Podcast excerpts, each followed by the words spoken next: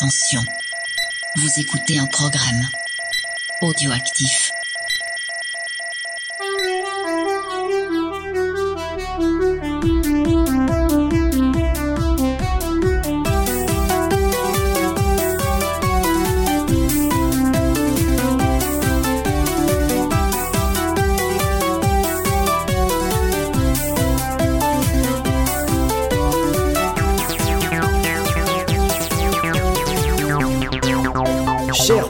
On est en octobre. En octobre, il commence à faire froid et c'est une bonne nouvelle parce que quand il commence à faire froid, ça veut dire qu'on s'approche de la période d'Halloween et Halloween, on aime ça. Parce que chaque année, chez Décennies, on adore se pencher sur euh, ces films-là qui font un petit peu peur, qui font un petit peu, frissonner. On arrive avec les bras chargés de conseils, de trucs originaux, de trucs super bien, de trucs euh, un peu moins super bien. On fait, on fait, on fait euh, un petit peu de tout. Alors Décennies, hein, ça couvre, le titre est vachement bien trouvé, hein, plusieurs décennies. Donc on a des films de, de plusieurs époques. Les films d'horreur traversent les turbulences. Décennies traverse les turbulences aussi, mais est toujours là dans vos oreilles. Et pour cette émission euh, spéciale Halloween, il y a trois invités, en plus de, tiens, de moi, Rhône de VHS et Canapé, débarqué par là, j'oublie de me présenter à chaque fois. Euh, avec nous, nous avons donc Spade, Spade, comment vas-tu mon ami? Très bien, joyeux Samain à tout le monde. hein, euh, et puis donc en fait les invités c'est les chroniqueurs réguliers, Voilà. le présentateur. Ah c'est vrai, c'est vrai. C'est toi l'invité, mec. C'est moi l'invité. Quel- Merci de cette remarque de me remettre à ma place, je le mérite. L'habitude, hein, la force de l'habitude. On voit ça, on voit ça. Alors on a Spade, mais pas seulement, bien sûr, on a notre petit animal qu'il ne faut pas nourrir après minuit, Gizmo. Là bas on a perdu Gizmo. Non, non, Gizmo est là, il n'a pas encore mangé. Ça, Ça- ça- je ne me suis pas Ça transformé Il n'est pas minuit, donc c'est encore Bonjour à tous, ou bonsoir plutôt, et bienvenue dans cette nuit d'horreur. Parfait. Et il nous fallait bien sûr un troisième larron hein, qui va vous surprendre par la qualité de ses choix. C'est Nico qui est avec nous. Ouais, bonsoir à tous, euh, joyeux Halloween évidemment. Et puis surtout, euh, ouais, là ce soir ça va être très long, il y a beaucoup de films, il y a énormément de recos, j'ai triché à mort, j'ai 19 films et un épisode de série.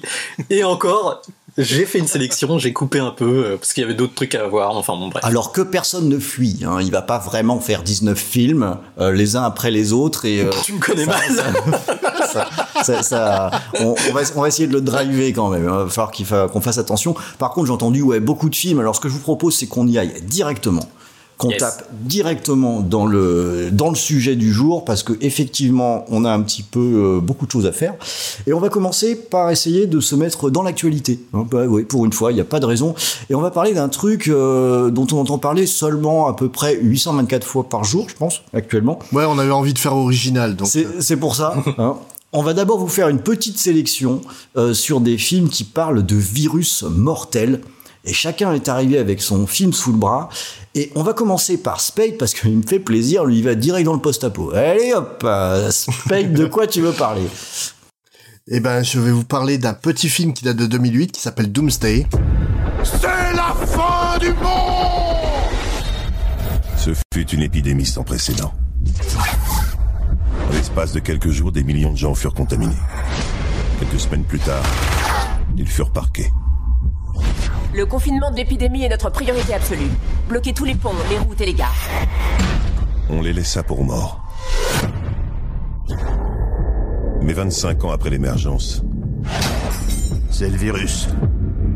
Il revient. le confinement est un échec. Bordel, comment on va faire? Ce que vous allez voir est hautement confidentiel. Des survivants? Dans la zone rouge. Et s'il y a des survivants, c'est qu'il y a un taquet. Vous y allez. S'il y a un lieu sur Terre qui ressemble à l'enfer, c'est bien là-bas. Je sais ce qu'on cherche. Si c'est là-bas, je le trouverai. Faites-nous entrer. À présent, Une fois derrière ce mur, il n'y a plus de société, plus de règles, plus d'assistance. pour trouver un traitement, C'est une course contre la montre. ils doivent retourner dans le monde qu'ils avaient abandonné. Ils espèrent qu'on va sortir quelque chose de ce merdier. Je le saurai quand je le verrai. Donc euh, euh, Doomsday c'est un film britannique qui a été réalisé par euh, Neil Marshall qui est un réalisateur que j'aime beaucoup. Que j'aimais. Il a fait quoi d'autre? Ben, je l'ai découvert moi avec Dog Soldiers. Ah oui, très bien. Mais son film le plus connu, c'est The Descent. Ah oui, d'accord. Et, et récemment, il a réalisé le, le dernier Hellboy que je n'ai pas vu, donc. Et qu'il faut mieux pas voir. Par contre, pour garder une bonne opinion de Neil Jordan, c'est de Neil Marshall, pardon, c'est bien de pas le voir. Ouais, apparemment, oui. Euh, il- les gens sont assez catégoriques sur ce film-là. Mais euh, Dog Soldier, qui est une histoire de loup-garou, euh, fr- franchement cool, même si fauché, quoi. Donc, euh, ça, euh, voilà, j'aime vraiment beaucoup ce réalisateur-là, malgré tout. Et donc, Doomsday, c'est son projet hommage. Il avait envie de rendre hommage à, à tout le tout un pan de cinéma qu'il aime beaucoup, le cinéma de genre. Et en prenant euh, beaucoup de références, donc en fait le pitch, À peine. dans le, dans le futur, un, vi- un virus va décimer l'Écosse. Les survivants, ils tentent de passer en Angleterre, qui du coup va prendre la décision de construire le mur de Trump euh, entre l'Écosse et l'An- et et l'Angleterre, et de contenir euh, donc les, Écossais euh, qui vont mourir peu à peu du virus. Des années plus tard, le même virus fait son apparition au cœur de Londres, et vu qu'il semble y avoir des survivants en Écosse, le gouvernement il se dit, Hmm, il y a peut-être un vaccin. Donc on va envoyer notre Snake Plissken euh, euh, au féminin là-bas, donc la badass Eden Sinclair, qui est rescapée de, de la fuite de l'Écosse pour trouver un vaccin contre le virus. Alors c'est un peu, c'est un peu. euh, Est-ce que je me trompe si je dis que c'est un peu le, le mélange des genres, voire un gros bordel ce film? C'est un total bordel, mais total. Mais très jouissif. Et c'est pour ça que j'adore ce, ce film-là, c'est que Neil Marshall, euh, non seulement il fait de la référence, mais tu vois tout l'amour qu'il porte à- aux personnes euh, à qui il fait référence. Notamment, il y a deux personnages qui s'appellent euh, Miller, parce qu'il y a un côté très post-apo à la Mad Max. Et euh, on trouve aussi euh, un personnage qui s'appelle Carpenter, Mm. parce que c'est c'est quand même le pitch plus ou moins de New York 97. Hein, euh, Oui. À quelque chose près. ouais. Ouais, voilà. C'est un peu plus grand que Manhattan, c'est tout. Hein. Euh, donc au casting, on trouve euh, la sublimissime Rona Mitra, donc euh, qui est connue par les amateurs de jeux Oui. vidéo comme étant la meilleure Lara, Lara Croft de tous les temps. C'était pas la française, c'est la meilleure là? Je sais plus son nom. Qui jouait dans Classe Mannequin là. Et qui faisait les pubs pour euh, les sous-vêtements. Vanessa Demouy, tu parles. Voilà. Rona Mitra, elle a été officiellement Lara Croft, ce qui n'a jamais été le cas de Vanessa Demouy. Dans mon cœur, elle l'a été. aussi. voilà, oui, non, mais pour beaucoup d'entre nous, Ouais. qu'on a vu les Sur les fait, posters ouais. dans ta chambre, ouais. Mais, mais Rona Mitra, en fait, elle, euh, elle incarnait le personnage sur les salons euh, dans les années 90. Oui. Elle a sorti un disque euh, sous le nom de Lara Croft. C'est vrai Ouais, Oula. disque produit par euh, Dave Stewart, le, le mec de Eurythmics. La vache. Et c'est très classe, hein, le titre le plus célèbre de Lara Croft, c'est Get Naked. Ah ouais. C'est bien, ils ont compris la logique de Lara Croft. Radar. This a girl is a hardcore girl. You what I'm saying? Hey. I know you want to be my lover boy, but I've got a lot of things going on. Understand, like you never could. No, you never could.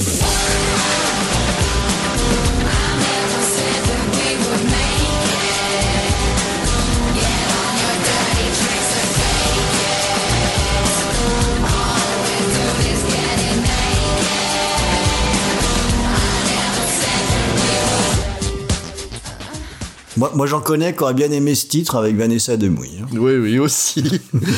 Et- Mais euh, Rona Mitra, euh, en carrière euh, cinéma-télé, elle est connue pour avoir incarné la femme à gros seins dans Beowulf, donc plus, plus personne se rappelle du nom. Le film avec Christophe Lambert, hein. Ah oui. Ah, le, le film techno-futuriste. Voilà. euh, Techno-gothique, euh, Kung Fu. médiéval. euh, Voilà, elle, incar- elle incarnait la copine agro-décolletée. Euh, Ouais, euh, dans Ali G, elle incarnait euh, la, la, ma- la meuf à gros seins aussi. Elle a joué dans Nip Tuck où elle joue une flic à gros Ah, seins. c'est surtout là où je l'ai connu. hein. Ah, super. Non, c'est une très très très belle femme. Et puis le pire, c'est que c'est pas une mauvaise actrice. Hein, euh, Et puis elle est plutôt badass quand même. Ouais. Faut bien avouer que ça fait pas trop mannequin qui fait film d'action. C'est- Elle est plutôt crédible dans son ouais, rôle. non, non, mais euh, euh, c'est si- bien. Si elle avait été sélectionnée en tant que Lara Croft, c'est parce que c'était aussi une grande sportive. Athlète. euh, ouais. Et je pense que Paul Verhoeven aussi avait remarqué que c'était une belle femme parce que dans Hollow Man, il a fait jouer Aussi. et un rôle qui est exactement taillé pour elle. Magnifique. Ah Magnifique. bah la voisine d'en face. Ouais. De toute façon, quand tu signes avec Verhoeven, hein, Oui. tu gardes pas tes vêtements. mais- Non, et puis même s'il demande euh, de, de, de faire l'hélicoptère avec ton sexe, euh, c'est Verhoeven, tu signes et tu le fais, quoi. Bon, point. Mais euh, vo- voilà, euh, Rhoda Mitra, c'est vraiment une très très belle femme. On trouve dans le casting aussi Bob Hoskins, dont on vous a parlé dans l'épisode Amblin, parce qu'il a joué Roger, Roger dans Rabbit. Roger Rabbit et dans Hook. Et aussi Et il a joué Super Mario. Encore un acteur de, de jeux vidéo, hein. c'est vrai. Et jamais 203 parce qu'on a aussi Malcolm McDowell qui a joué dans Orange Mécanique ou euh, qui a joué le rôle de A.G. Wells dans le film C'était demain ou aussi le père de Ken le survivant dans la version euh, live. Et, et aussi euh, le docteur Loomis dans le remake d'Halloween. Tout à fait. Et aussi, euh, pour rester dans le jeu vidéo, il a joué dans Wing Commander. Dans le jeu ou dans les films du coup? Dans le jeu D'accord. Qui était plein, plein d'inserts filmés, le jeu. Ouais, ouais, le, le 3 et le 4. Je crois que lui, il est dans le 4. Euh, dans le 3, on avait Mark Hamill et puis euh, euh, John, Rice- John Rice Davis. Donc il y avait quand même des sacrés castings pour du jeu vidéo à l'époque. hein. Et Malcolm, donc si Bob Hoskins lui va jouer juste le patron de, euh, de Rona Mitra, mais Malcolm McDowell lui il a un personnage qui est taillé sur mesure sur ce cet acteur euh, assez peu orthodoxe on va dire, puisqu'il joue en fait le un scientifique chef de chevalier du Moyen Âge qui défonce les troupes de son fils qui sont des punks. Avec des motos Ah ouais, non, parce que le, le mot d'ordre de ce film-là, c'est quand même parce que fuck you. Voilà. c'est exactement ça. Est-ce que c'est pas un film qui est qui moi quand j'ai vu ce film j'ai eu l'impression de voir un bis italien mais en Écosse Ouais, c'est à peu près ça. C'est- c'est assez étonnant. C'est- C'est vraiment euh, Neil Marshall a mis tous les potards à 11, il s'amuse, tout le monde, tout le monde euh, s'amuse à l'écran et ça donne un, un truc. Bon, on va être honnête, c'est pas le plus grand film du euh, du, euh, du monde, mais pour moi c'est une bonne petite série B. Non, moi je le trouve super fun, franchement. Ouais, voilà. Moi, j'aime bien. Même la scène de même la scène de musical avant la grillade, magnifique. Ouais, non, non, vraiment, c'est un, c'est un, un petit bijou de, de série B pour moi. C'est, c'est vraiment euh, genre quand vous voulez commencer une soirée à regarder plusieurs films entre potes, Doomsday en premier pour démarrer, vous démarrez sur les chapeaux de roue. Et moi je- c'est un film que j'avais euh, acheté en Blu-ray dans un, une quelconque qui t'est pris sans avoir la moindre idée de, de, de ce que c'était, mais ça m'arrive souvent d'acheter des trucs sans savoir ce que c'est. Et j'avoue que c'est un de ces rares films où quand j'ai lancé le film, donc sans rien connaître du film, euh, j'avais l'impression d'avoir pris de la drogue. Euh, Non mais ouais, c'est ça. Non, t'as l'impression que t'es endormi. c'est c'est très étrange. Il y a des scènes qui s'enchaînent et Et tu fais mais qu'est-ce qui s'est passé là Euh, j'ai- piqué du nez Ah mais c'est sûr. On a changé le DVD On parle de virus et tout, tu vas au chiottes, tu reviens, t'as un chevalier. Ça. quoi. Non, mais Wow. déjà, tu commences donc avec euh, Eden Sinclair, déjà le nom euh, over the top pour l'héroïne, hein, quand même, euh, qui est toute euh, toute gamine qui perd un œil, et puis dix minutes après, tu la vois en méga badass en train de faire une intervention euh, d'élite, où elle prend son œil, elle le balance dans un dans un couloir pour regarder dans le coin parce que c'est un œil cybernétique. C'est une caméra truc. c'est bon Tu ça. fais, mais waouh Tellement, mais tellement. Le film, t'as vu 10 minutes, tu sais que tu vas tu vas pas comprendre ce qui se passe, mais que c'est pas grave, quoi, c'est parfait. Bah, à mon avis, il faut quand même citer une personne dans, dans les acteurs que t'as pas cité, parce que tant qu'à parler des physiques des nanas, il y a Liane Liebenberg, Mhm. je pense. Ouais. C'est qui C'est une, euh, une espèce de... Enfin, c'est quel personnage C'est pardon la copine de Sol, c'est ça? Ouais, c'est ça, la copine de Sol, ouais, qui adore tirer la langue. La blonde. Non, non, c'est la brune euh, tatouée euh, sur la gueule. euh. Ah, la punkette? Oui, c'est ça. C'est ça. D'accord. Euh, la copine du chef des punks, Ah, ok. qui est donc le fils du chevalier. Euh, ah, ça bordel. Je rajouterais bien un petit truc sur ce film, c'est sur sa BO que j'aime bien. C'est euh, une BO de Tyler Bates. ouais. Et euh, je trouve que c'est un gars qui fait souvent du bon travail. Il avait bossé avec euh, Rob Zombie, hein. enfin il va, puisque c'est plus tard, sur le, les Halloween, mais aussi sur Devil's Reject, où il fait un bon boulot, et aussi sur le John Wick. Mm. C'est lui qui est dessus. Et également sur l'OST d'un chouette jeu vidéo qui s'appelle Rise of the Argonauts, qui a une excellente OST, qui était un jeu très cool que pas grand monde connaît, malheureusement. C'est passé dans la Grèce antique et tout, il était bien cool ce jeu. Et euh, sa musique est euh, top. Voilà, Tyler Bates, moi je- j'aime bien. Bah, Ce qui, est, ce qui est intéressant aussi sur, sur ce film, tu disais le mur de Trump, mais en fait le mur euh, entre l'Écosse et l'Angleterre, il a vraiment existé. Oui, le mur Ça d'Adrien. s'appelait le mur d'Adrien et euh, c'était pour euh, se protéger effectivement des Écossais qui ont quand même la réputation d'être un peu fous dans leur tête et du coup les- le reste de l'Angleterre se protégeait des Écossais à cause du à- grâce au mur d'Adrien d'Adrien Mais, tu et peux tout- mais il existe encore, assez- hein, le mur. il y a des Enfin, vestiges ouais il y a voilà, des bouts ouais. euh, Moi, par contre, je, je l'ai, je l'ai pas du tout euh, ni regardé ni, ni acheté par hasard. Enfin, je l'ai vraiment acheté volontairement en, en Blu-ray parce que j'aime vraiment beaucoup D'accord. ce film. J'aime beaucoup le réalisateur Ah ouais. et je le, franchement, je le trouve super fun.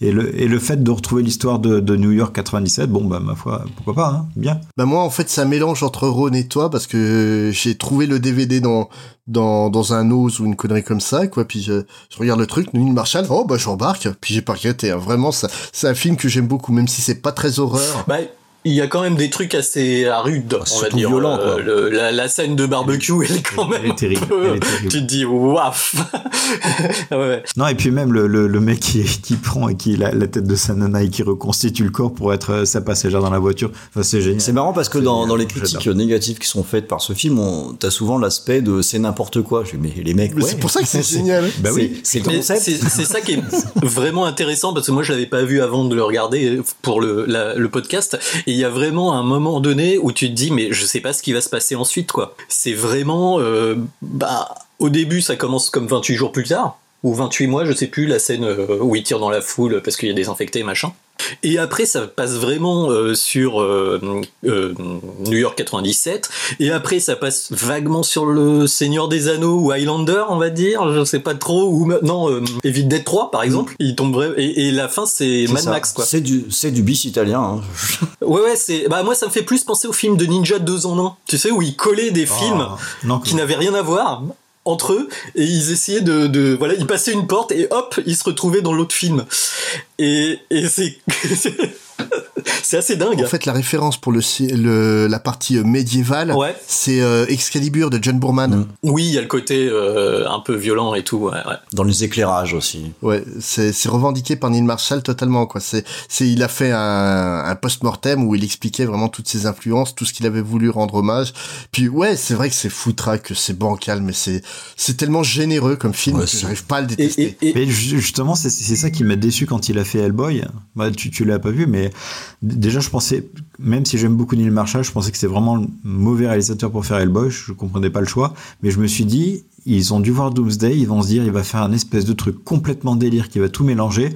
Bon, il a pas fait ça, mais je m'attendais à ça. Ah, mais entre temps, il a un long, tu, un long tunnel où il a bossé pour la télé, hein, où il a fait des choses. Oui. Euh, dans euh, Game of Thrones notamment, il a bossé de- dessus euh, sur Black Sails, sur pas mal de séries euh, comme ça quoi. Mais euh, le le truc en fait, je pense pour Hellboy, c'est surtout qu'il est pas du tout euh, auteur. Tandis que Descent, que que Dog Soldier ou Doomsday, c'est vraiment ses bébés de A à Z. Et ça se passe en. Écosse. Si euh, Hellboy euh, Ouais. c'était en Écosse, ça change. Mais ça aurait pu. hein. C'est, oui, et puis c'est vraiment, tu sens que c'est imprégné de culture anglaise et écossaise, et euh, ça pouvait pas se passer au- ailleurs, quoi, le film. C'est vraiment très très anglais. C'est ça qui est assez euh, original, quoi. Bon, est-ce qu'on a fait le tour sur euh, notre ami euh, Doom, Doomsday? Parce que En tout cas, moi, je peux, je plus sois. Ouais, si on ouais, doit bah, voter, je, voilà, un gros on est plusieurs. Moi, je plus sois aussi largement. La même. Et puis de toute façon, Rona Mitra, c'est toujours agréable à regarder, même dans même dans Beowulf. Surtout dans, dans Godzilla contre Mitra. J'aime beaucoup aussi, oui. Allez, on a commencé par un, par un gros bordel, par euh, quelque chose comme ça pour se mettre un, un bon apéritif en fait. Mmh. Donc euh, c'était absolument parfait pour l'apéro. Là, on va glisser sur quelque chose de bien sûr de beaucoup plus cérébral que, que va nous détailler euh, Gizmo avec sa recommandation sur les films de virus.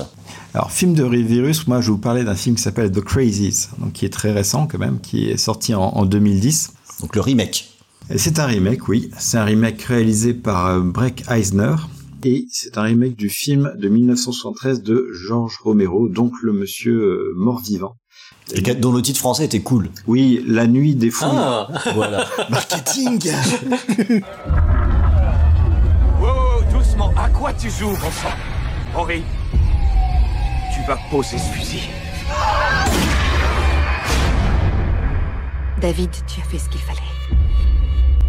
Tu pourras examiner Will Oui, qu'est-ce qui se passe? J'en sais rien, il a l'air bizarre. Elle s'inquiète trop pour moi, je vais bien. Vous avez des projets pour ce week-end?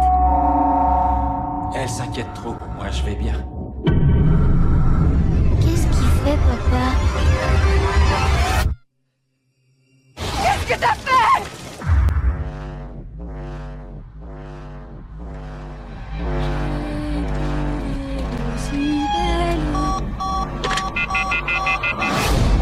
Là, on est dans la merde. Il est mort? David, il y a quelqu'un dehors. L'armée tire sur les habitants. Donc un, remake. Et euh, au niveau de la production, alors le réalisateur, donc il est, assez jeune, hein, il est né en 70. Il a fait des films qui, ma foi, bon, n'ont pas forcément extrêmement bien marché. Il a fait euh, une adaptation de, du personnage de Dork Pit, je sais pas si vous connaissez, de Clive Cussler. C'est une sorte d'Indiana Jones, euh, enfin aventurier. Mais le problème, c'est qu'il a fait une adaptation qui a coûté extrêmement cher, mais vraiment extrêmement cher, mais tellement cher que de toute façon, le film pouvait pas être rentable, donc n'a pas été rentable. Et il a fait aussi donc ce film-là, Crazies. Il a fait Le Dernier chasseur de sorcières avec aïe, aïe, Oh là là là là. J'ai- J'ai la bande-annonce qui pop Voilà. sur, sur Prime. J'ai envie de couper Prime à chaque fois, quoi. C'est ça. qui, qui, qui, est, qui est regardable, mais qui, qui est quand même pas un chef-d'œuvre. hein, Oui, dire. non, oui, c'est- ça reste fun, mais c'est pas génial. Et là, il fait par contre, il fait pas mal d'épisodes de la série aussi sur Amazon, euh, The Expense, basé sur le, le grand cycle de fantastique. Et là, les épisodes sont vraiment pas mal du tout. Donc, il a peut-être trouvé sa voie, le monsieur. Au, au niveau du casting, euh, un acteur que j'aime beaucoup, Timothy Olyphant. Donc, on le retrouve dans Deadwood, donc série télé, Justified, Justified, série télé ouais, que j'aime vraiment ouais. beaucoup. Euh, la malheur- malheureuse série qui a été arrêtée, je ne sais pas pourquoi, Santa Clarita Diet, que j'aime Mm. beaucoup. Euh, Deadwood aussi a été arrêté, euh, alors qu'il manquait. Bon, un ils, ont, ouais, ils ont fait un film, mais bon. Ouais. Euh, Damages, et là il tourne encore sur la série Fargo. Et en termes de film, il a tourné dans Scream 2, Die Hard 4, où il jouait le méchant, on lui reproché son manque de charisme pour le méchant. Dans Die Hard 4, Hitman, euh, L'escapade fatale. Alors je le cite pourquoi? Parce que j'adore le réalisateur David Touy. C'est un film avec Miss euh, Resident Evil. euh, Mila Jovovich. Ah, Mila Jovovich. Donc le film est pas mal, mais comme c'est un film de David Touy et que j'adore David Touy, donc je, je le cite quand même, même si c'est pas un chef-d'œuvre.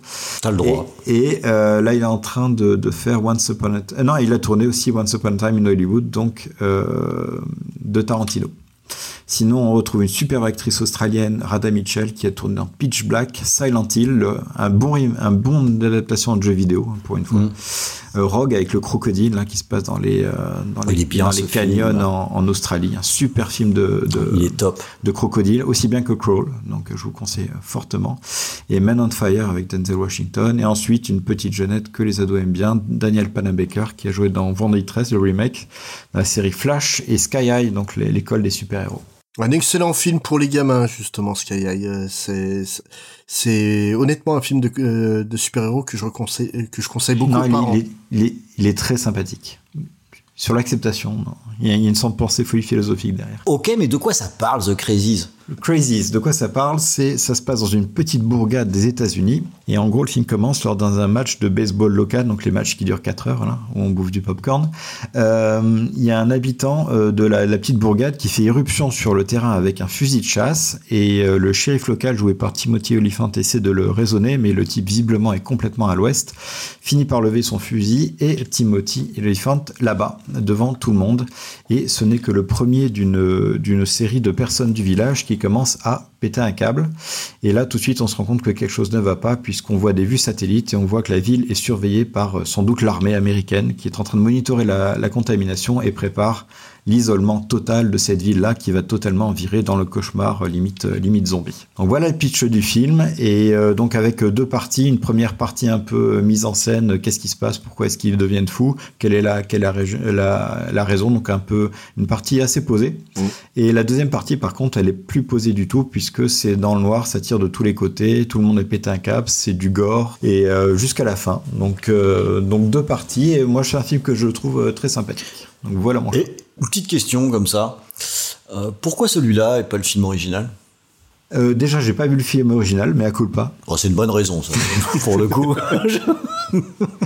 J'ai pas vu le film euh, original. Et puis, euh, non, en fait, j'ai j'ai bien aimé parce que déjà les acteurs, c'est vraiment, je les trouve vraiment euh, très bons. Les deux, Radha Mitchell, c'est des acteurs que je suis, je suis pas mal.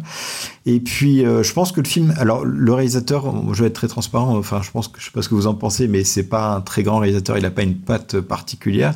Mais pour ce Alors, qu'il voulait petite faire, exception quand même sur un point, parce que dans le film, moi, qui m'a beaucoup plu dans ce, dans ce remake, c'est au niveau de- des éclairages que je trouve particulièrement soignés. Le, le- les scènes de nuit euh, sont vraiment jolies. Là, il tire bien parti de son décor, en tout cas.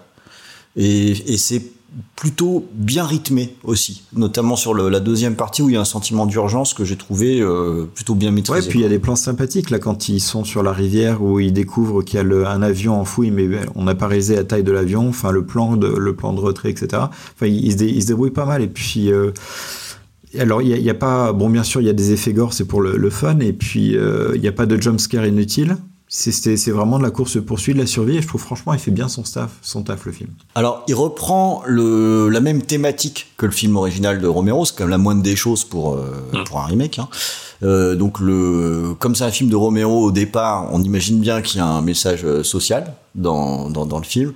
Euh, là, euh, en gros, c'est la, la société qui est l'ennemi. hein. C'est un petit peu ça. Bah, c'est l'effondrement euh, dès qu'il y a un petit problème, euh, tout se casse la figure. Ça va un petit peu plus loin que ça. C'est, mais bon, on va pas spoiler, mais euh, en en attendant, il y a quand même un sens dans, dans ce qui est dit. Euh, Moi, j'ai tendance à quand même préférer l'original. Euh, évidemment, qui est pas de la même époque, donc un film qui est, qui est beaucoup plus lent dans, dans, son, éro- dans son déroulement, mais où le- la pression, la montée en pression, je trouve qu'elle est vraiment bonne. C'est un des films de Romero que, que j'aime beaucoup. Euh, la nuit des fous vivants, au-delà de son titre à la con. Bah, je crois que le, titre et l'affiche m'ont découragé, donc euh, je voulais le voir, mais Bah ça, ça mérite d'être regardé, tu vois. Si t'as l'occasion de- d'y jeter un coup d'œil en ayant vu le, le remake, tu vas avoir une approche un petit peu différente au niveau de la tonalité. Le, le thème reste le même. Je pense que le propos est un peu plus fort du côté de, de chez Romero. Euh, le- mais les deux se complètent bien. En tout cas, c'est un remake qui, parfois, on peut vite cracher sur les remakes qui pichent pas le propos d'origine ou qui euh, finalement nous énervent plutôt qu'autre chose. Euh, là, pour une fois, on a un remake qui me semble tout à fait, euh, enfin, qui est tout à fait fréquentable, quoi. Donc, euh, je, me- Ouais, qui est, qui est respectueux du matériel. Exactement, et que je trouve pas mal foutu. Donc euh, là aussi, je mets, euh, je mets un pouce bleu ou une étoile euh, sur, sur ce choix. Quoi. Bah, le rythme est très bon aussi, c'est-à-dire que on disait euh, l'ambiance euh, du film original se met en place assez lentement. Là, ça va assez vite et c'est vrai que on est tout le temps dans l'action, on est tout le temps. euh, euh, Il y a des trucs qui se passent quoi, donc c'est très sympa pour des gens qui n'ont pas forcément envie de se taper un film euh, un peu bout du jeu, Non, on non, va dire. ça, a été une bonne surprise. Je l'ai découvert pour, pour ce film-là. J'avais vu donc La Nuit des Fous Vivants il y a, il y a plus de, de 20 ans en arrière, donc j'en ai très peu de souvenirs. T'es un peu vieux en fait. Euh, oui, malheureusement. Et- Mais tu, tu, tu vois, quand on a discuté pendant ce, pendant le, pour préparer l'émission, t'as dit qu'il y a un film, t'as eu du mal à le regarder jusqu'au bout. J'étais persuadé que c'était Du tout. celui-là. Ah non, je pense qu'on a le même. non, non, du, du, du tout, du tout, du tout. Mais le, en fait, le, là, ce film-là, ça a été une bonne surprise. Euh, bon, Timothy Olyphant, quand je l'ai vu, il a- j'ai une sympathie pour cet acteur aussi, donc euh, forcément c'est passé.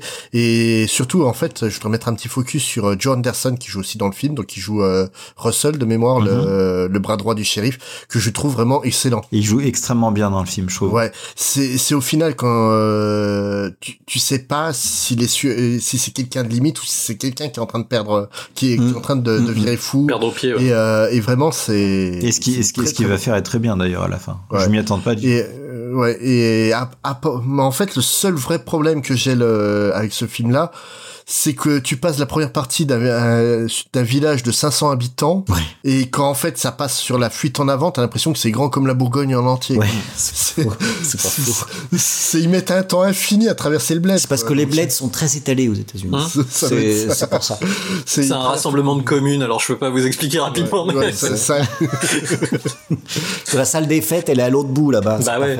J'aurais toujours au même. euh, moi, j'aime beaucoup le film. Hein. Je, je, je dis pas que c'est un chef-d'œuvre, mais enfin, franchement, on passe vraiment un bon moment. Mais je me, à chaque fois que je le vois, je crois que c'est quatre fois que je le vois, euh, je le vois, j'imagine qu'est-ce que le film aurait donné s'il avait été réalisé par un Alexandre Aja, un John Carpenter ou un Christophe Gans, avec ce qu'il a fait avec. Je pense qu'ils auraient, ils auraient fait quelque chose avec la même histoire, mais beaucoup plus stylé, beaucoup plus prenant.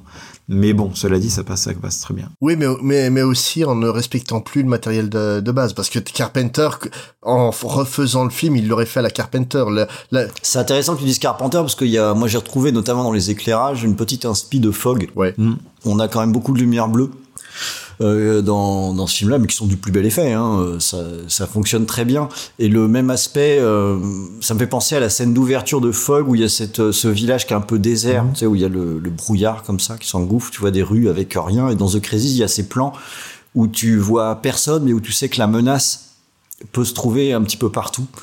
Euh, voilà, je pense qu'il connaissait le film, Fog. Ouais, c'est sûr. non, euh, non, mais le réalisateur, oui, c'est sûr, ça sera pas un grand maître du cinéma, mais c'est un excellent faiseur, euh, faut le reconnaître euh, avec ce film-là, quoi. C'est vraiment, il a, il a fait un très très bon boulot, il y a rien à lui reprocher. En tout cas, ça fait encore donc un chouette film pour euh, continuer le- la soirée, pour continuer la nuit. hein. Et là, donc, on est quand même à un niveau de, de qualité plutôt sympa, hein, des, des réals qui font le job, tout ça. Et il était temps de changer tout ça. Un chef-d'œuvre. Non, je vais défendre, je vais défendre aussi. Donc. J'espère bien. Il était Je, temps. je vais défendre le Real. Je Il était le temps Real de passer à toute autre chose. Ah mais attends, mais vous avez essayé d'introduire ce film, bordel. Alors, il était temps de passer à toute autre chose, et c'est Nico qui s'y colle, alors qu'essaye de faire l'escroc, mais s'il veut vraiment nous parler d'une série de films, et non pas seulement du, du premier, Ouais. il va falloir qu'il soit bien clair sur ce qu'il veut dire, puisque Nico, toi tu vas carrément t'attaquer à... Attends, j'ai essayé de faire la voix comme dans le jeu. Resident Evil.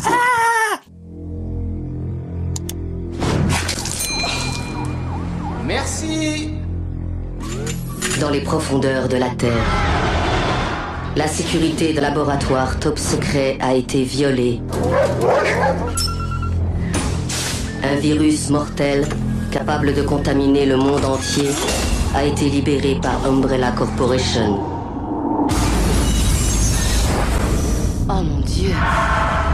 Il faut qu'on sorte d'ici Je vais chercher de l'aide. Qu'est-ce que c'est que ça? C'est les freins qui lâchent Je peux plus bouger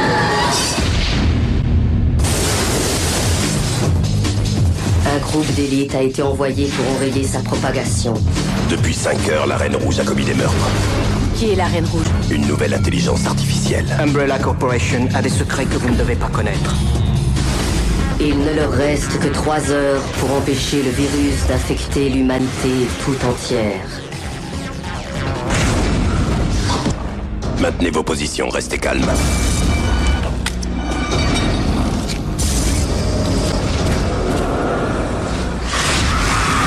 Ouais, ouais, Resident Evil. Ah, Ok, euh, donc effectivement, euh, en plus avec ce choix, ce qui est intéressant, Enfin, intéressant, c'est que je fais un intéressant. 3 ans. En fait, j'aurais pu le mettre dans les trois catégories qu'on va développer plus tard, c'est-à-dire euh, les séries à rallonge Non, non, non, et les non, non, pas la comédies troisième, la troisième. la troisième involontairement.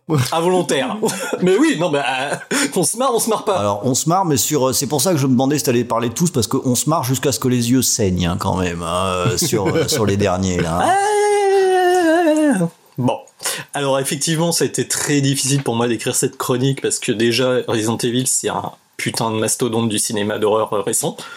Euh, c'est bien sûr l'adaptation des jeux vidéo éponymes, hein, qui est tout aussi titanesque. Il y a à peu près une centaine de jeux euh, de Resident Evil si tu prends toutes les versions, toutes les variantes, tous les machins. En sachant qu'en plus, euh, bah, c'est euh, la série de films la plus profitable euh, en adaptation de jeux vidéo. Ils ont quand même fait un milliard de dollars avec cette connerie. Putain. Et c'est l'équivalent d'un demi-avatar. Ouais, ouais. Donc c'est pas mal. Ah ouais, non, mais c'est pas mal, ça impressionne. hein. Ouais. Et d'ailleurs, c'est un peu, euh, comme on parle de chiffres, c'est la série de, la série de films a coûté 300 millions de dollars en tout, ce qui fait qu'ils ont fait 3 fois 4, 12, ils ont fait 4 fois le budget. Ah ouais. Ce qui veut dire que, a priori, il y aura un reboot dans pas tard. Je, je pense que c'est indispensable. hein. Je crois que le Covid a un peu mis des bâtons dans les roues de tout ça, mais euh, c'est tellement, euh, c'est tellement normal qu'ils en fassent des tonnes, hein, qu'ils ont fait six épisodes, parce que ça rapporte Alors des que thunes, quoi. franchement, ils peuvent très bien faire un reboot où c'est euh, Umbrella qui a balancé le Covid et puis l'affaire est réglée. Comment peux-tu en douter? Corona, Raccoon, Raccoon City, évidemment. Bref, on pourrait faire trois heures d'émission, mais je vais faire des choix. Donc, je vais parler de la série de films dans son ensemble, mais euh, si vous voulez vraiment savoir ce qui se passe dans les films, euh, va falloir les regarder, malheureusement pour vous. À noter qu'il y a aussi une série de films en animation 3D qui est plutôt correcte et qui reprend plus les jeux vidéo que euh, l'univers de Resident Evil, le film qui part euh, vraiment très très loin quoi. Donc il y a six films, ça va commencer en 2002 et nous proposer un chapitre final en 2016. Donc ça fait quand même 14 ans de film, ce qui est plutôt pas mal. Je crois que c'est un peu un record. Euh, euh, si on exclut bien sûr les grosses séries comme Vendredi 13 ou hum, Freddy, euh, je pense pas qu'il y ait beaucoup de séries de films qui durent 14 ans en fait. Peut-être Fast and Furious, qui est un peu l'équivalent. euh, Halloween l'explose à plat de, cou- de couture. Ouais, mais sur euh, avec des, des trous plus longs. Ah bah là, les trous, ils sont dans les films. Ouais, bah, euh, ça, ça sortait euh, super régulièrement. euh, tous les trois ans, t'en avais un, euh, quand même on peut, on peut noter ça. Alors, l'intégralité des films, ce qui est une OC originale aussi, ont été tous réalisés par le même réalisateur, Paul W.S. Anderson, qui s'est occupé de l'adaptation d'un autre jeu vidéo. Mortal Kombat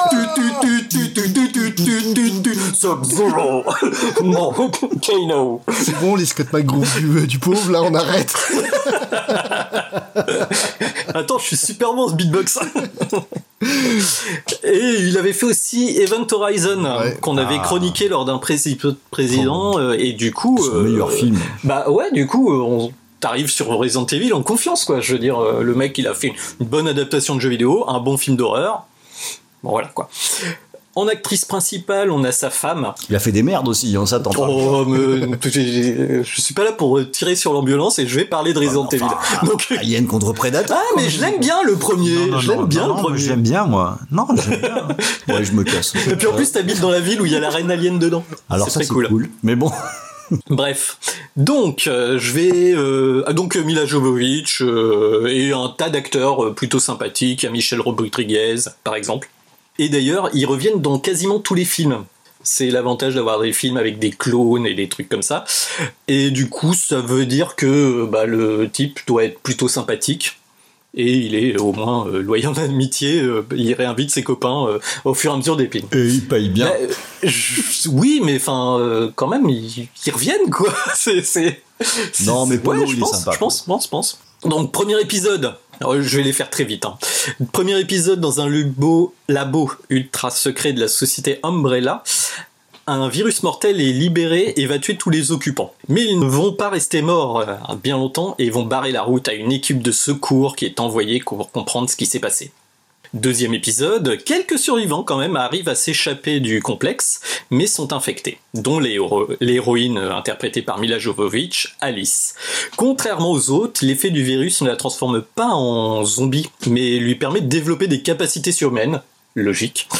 Euh, le virus est lâché. C'est quand même remarquable de voir que ça, ça part en couille à l'épisode 2. Ah bah, de t- Je alors... dit que ça partait en couille dès l'épisode 1, moi. Mais, euh, Bah, qui ressemble, mais qui ressemble un peu au jeu, le 1. Ah oui, ça, euh, ça se sépare très très vite euh, ouais, ouais, de la- l'intrigue du jeu vidéo. hein. Clairement, euh, ça n'a rien à voir. Et du coup, euh, bah, le virus va se libérer dans la ville du coin, hein, Raccoon City, et il va falloir s'en échapper avant, euh, bien sûr, qu'elle soit détruite par une explosion nucléaire. Donc, troisième épisode, donc le virus s'est propagé sur l'ensemble de la planète. Donc, euh, voilà. Merdé aux deux. c'est voilà. non mais au moins il n'y a pas d'espoir ou un truc comme ça c'est vraiment c'est c'est mort mais il y a quand même six épisodes retenez ça Mais le sable est venu partout, tu ne sais pas pourquoi. oui c'est ça le- la planète est un immense désert mais on va revenir dessus t'inquiète pas euh, apparemment le virus a augmenté la température, c'est C'est c'est tout. c'est alors ils disent que ça a détruit toute vie Ça détruit tout. Ouais, voilà donc on se Du coup, les vers des sables ne font plus de petits trous et le sable euh, s'envole. ça doit être ça J'étais parti sur Tremors, moi, à la en sachant que cet épisode a quand même une esthétique assez sympa entre Mad Max et film de zombies et c'est un peu le mieux résulté du tas Ouais, et puis c'est Et du Highlander. coup, c'est plutôt pas mal. Dans ce film-là, tu apprends que c'est le plan d'Umbrella depuis le début de, de, de tuer tout le monde. Ce qui est un plan de génie quand même. Oui, dans des bases ultra sécurisées. Il y a un but. C'était le plan On avait tout prévu Donc, quatrième épisode. Euh, alors finalement, dans les, dans les bases secrètes du troisième épisode, ils trouvent euh, des clones de Mila Jovovich. Donc Mila Jovovich, euh, enfin Alice, pardon, se retrouve à la tête d'une armée de super clones d'elle-même. Mais ça, en fait, c'est les 15 premières minutes du film, et du coup, bah, en fait, elles meurent toutes, et euh, l'original survit, mais elle perd tous ses pouvoirs. Et aussi, bah, en fait, la Terre, ça va. Euh, elle fait de l'avion, euh, il y a des lacs, il y a des trucs, enfin bon. Le sable est retombé. Oui. Voilà, c'est ça, c'est, Bon, voilà quoi. Donc, en, en route, elle se retrouve avec un tas de survivants dans une prison désaffectée. Et certains parviennent à s'enfuir en sachant qu'en fait c'était un piège. Ils recevaient des messages euh, de SOS pour dire ah là il y a un endroit vous pouvez être sauf et tout. Et en fait c'était un gros bateau d'Umbrella où ils essayaient de récupérer tous les derniers survivants pour euh, je sais pas. Bah, pour leur fameux plan, parce que ce serait quand même dommage qu'il y ait encore quelqu'un de vivant quelque part. En fait, c'est les pas faux. bateaux de 2012, le film de Roland Emmerich. Ça c'est même pas en fait c'est vraiment des bateaux pour piéger les survivants. Ok. Putain, les mecs ils mettent, ils mettent des moyens dedans quoi. Maintenant, j'attends avec impatience ton pitch pour rétribution. Aussi. Euh, donc c'est le cinquième. Ah oui, parce qu'il faut savoir que Alors, je les ai pas cités, mais euh, au lieu de dire Resident Evil 1, 2, 3, 4, 5, 6, 7, 6, euh, c'est Resident Evil Rétribution, Vengeance, euh, chapitre final, mais c'est pas vraiment le chapitre final. Enfin bon. Les zombies font du ski. C'est faut faut regarder la date des films. faut pas euh, voilà c'est insupportable de faire ça. C'est l'amour à la plage pour le sable. Oui c'est ça. les bronzés versus Resident Evil. Voilà. Donc cinquième, les donc on est sur le bateau. Les forces d'Umbrella débarquent, tuent tout le monde. Et là, Alice se réveille au sein d'un centre test d'Umbrella qui est en Sibérie et qui J'ai sont l'impression qu'elle passe son temps à se réveiller. oui, ah non, mais meuf. les, toutes les intros de films sont les mêmes. C'est résumé des épisodes précédents. Ah, au fait, ce qu'on vous a dit, ça marche pas vraiment parce que sinon, euh, bah, on peut pas faire d'autres histoires. Et elle se réveille, euh, souvent toute nue. Voilà. Donc là, elle se réveille dans un centre de test qui sont en réalité des biodômes, Bon d'Umbrella, quoi. qui sont euh, qui reprennent des lieux connus du monde réel. Donc il y a Shibuya, il y a le centre de Moscou, machin. Et en fait, c'est un c'est euh, ils lâchent le virus dans ces endroits-là. Ils disent euh, voilà, on a lâché le virus New York et puis ils vendent le virus aux Russes. Ce qui est pas du tout le plan en fait à la base parce que le plan c'était Bah, de ils ont changé. Donc ils ont que- changé de oui. plan. Bah, à un moment, ils ont dit, mais si on tue tout le monde, qu'est-ce qu'on va se faire chier sous terre et tout Donc ils ont dit, mais attends, ça va pas du tout. Donc finalement, on n'a pas tant mis de virus. Mais c'est trop tard. tout le monde est mort. Ils sont cons, les mecs d'Umbrella. Voilà. Et en sachant que cette intrigue-là, en fait, elle est tirée d'un des romans Resident Evil que j'ai eu le malheur de lire. Tu lis des livres Resident Evil Euh, oui, parce tu que- cherches, ah ouais, franchement. J'adore Resident Evil, ça me fait mourir de rire. Donc euh, voilà, je- les romans Resident Evil, en fait, c'est c'est l'épisode 5, euh, des biodomes avec des pièges et des hunters et des machins. D'accord.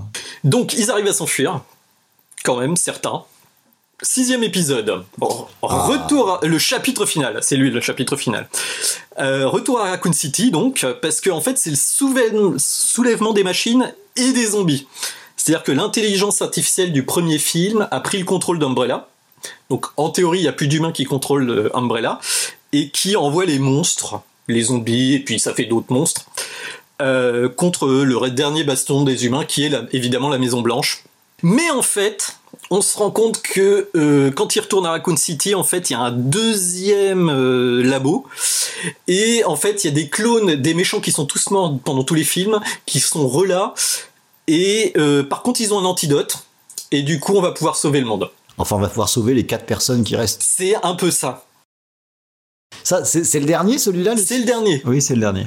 Ah, C'est celui-là, c'est celui-là qui a le, qui, la totalité du métrage où il n'y a pas un seul plan qui déplace plus d'une seconde et demie, quoi. Il fait saigner des yeux, Il celui-là. non, il est, il est assez mal monté et ce qui est un peu décevant parce que en re-regardant les films, on peut critiquer pas mal de choses, mais en règle générale, les, pour des films de cette époque, les scènes d'action sont plutôt claires et nettes, vaguement bien chorégraphiées.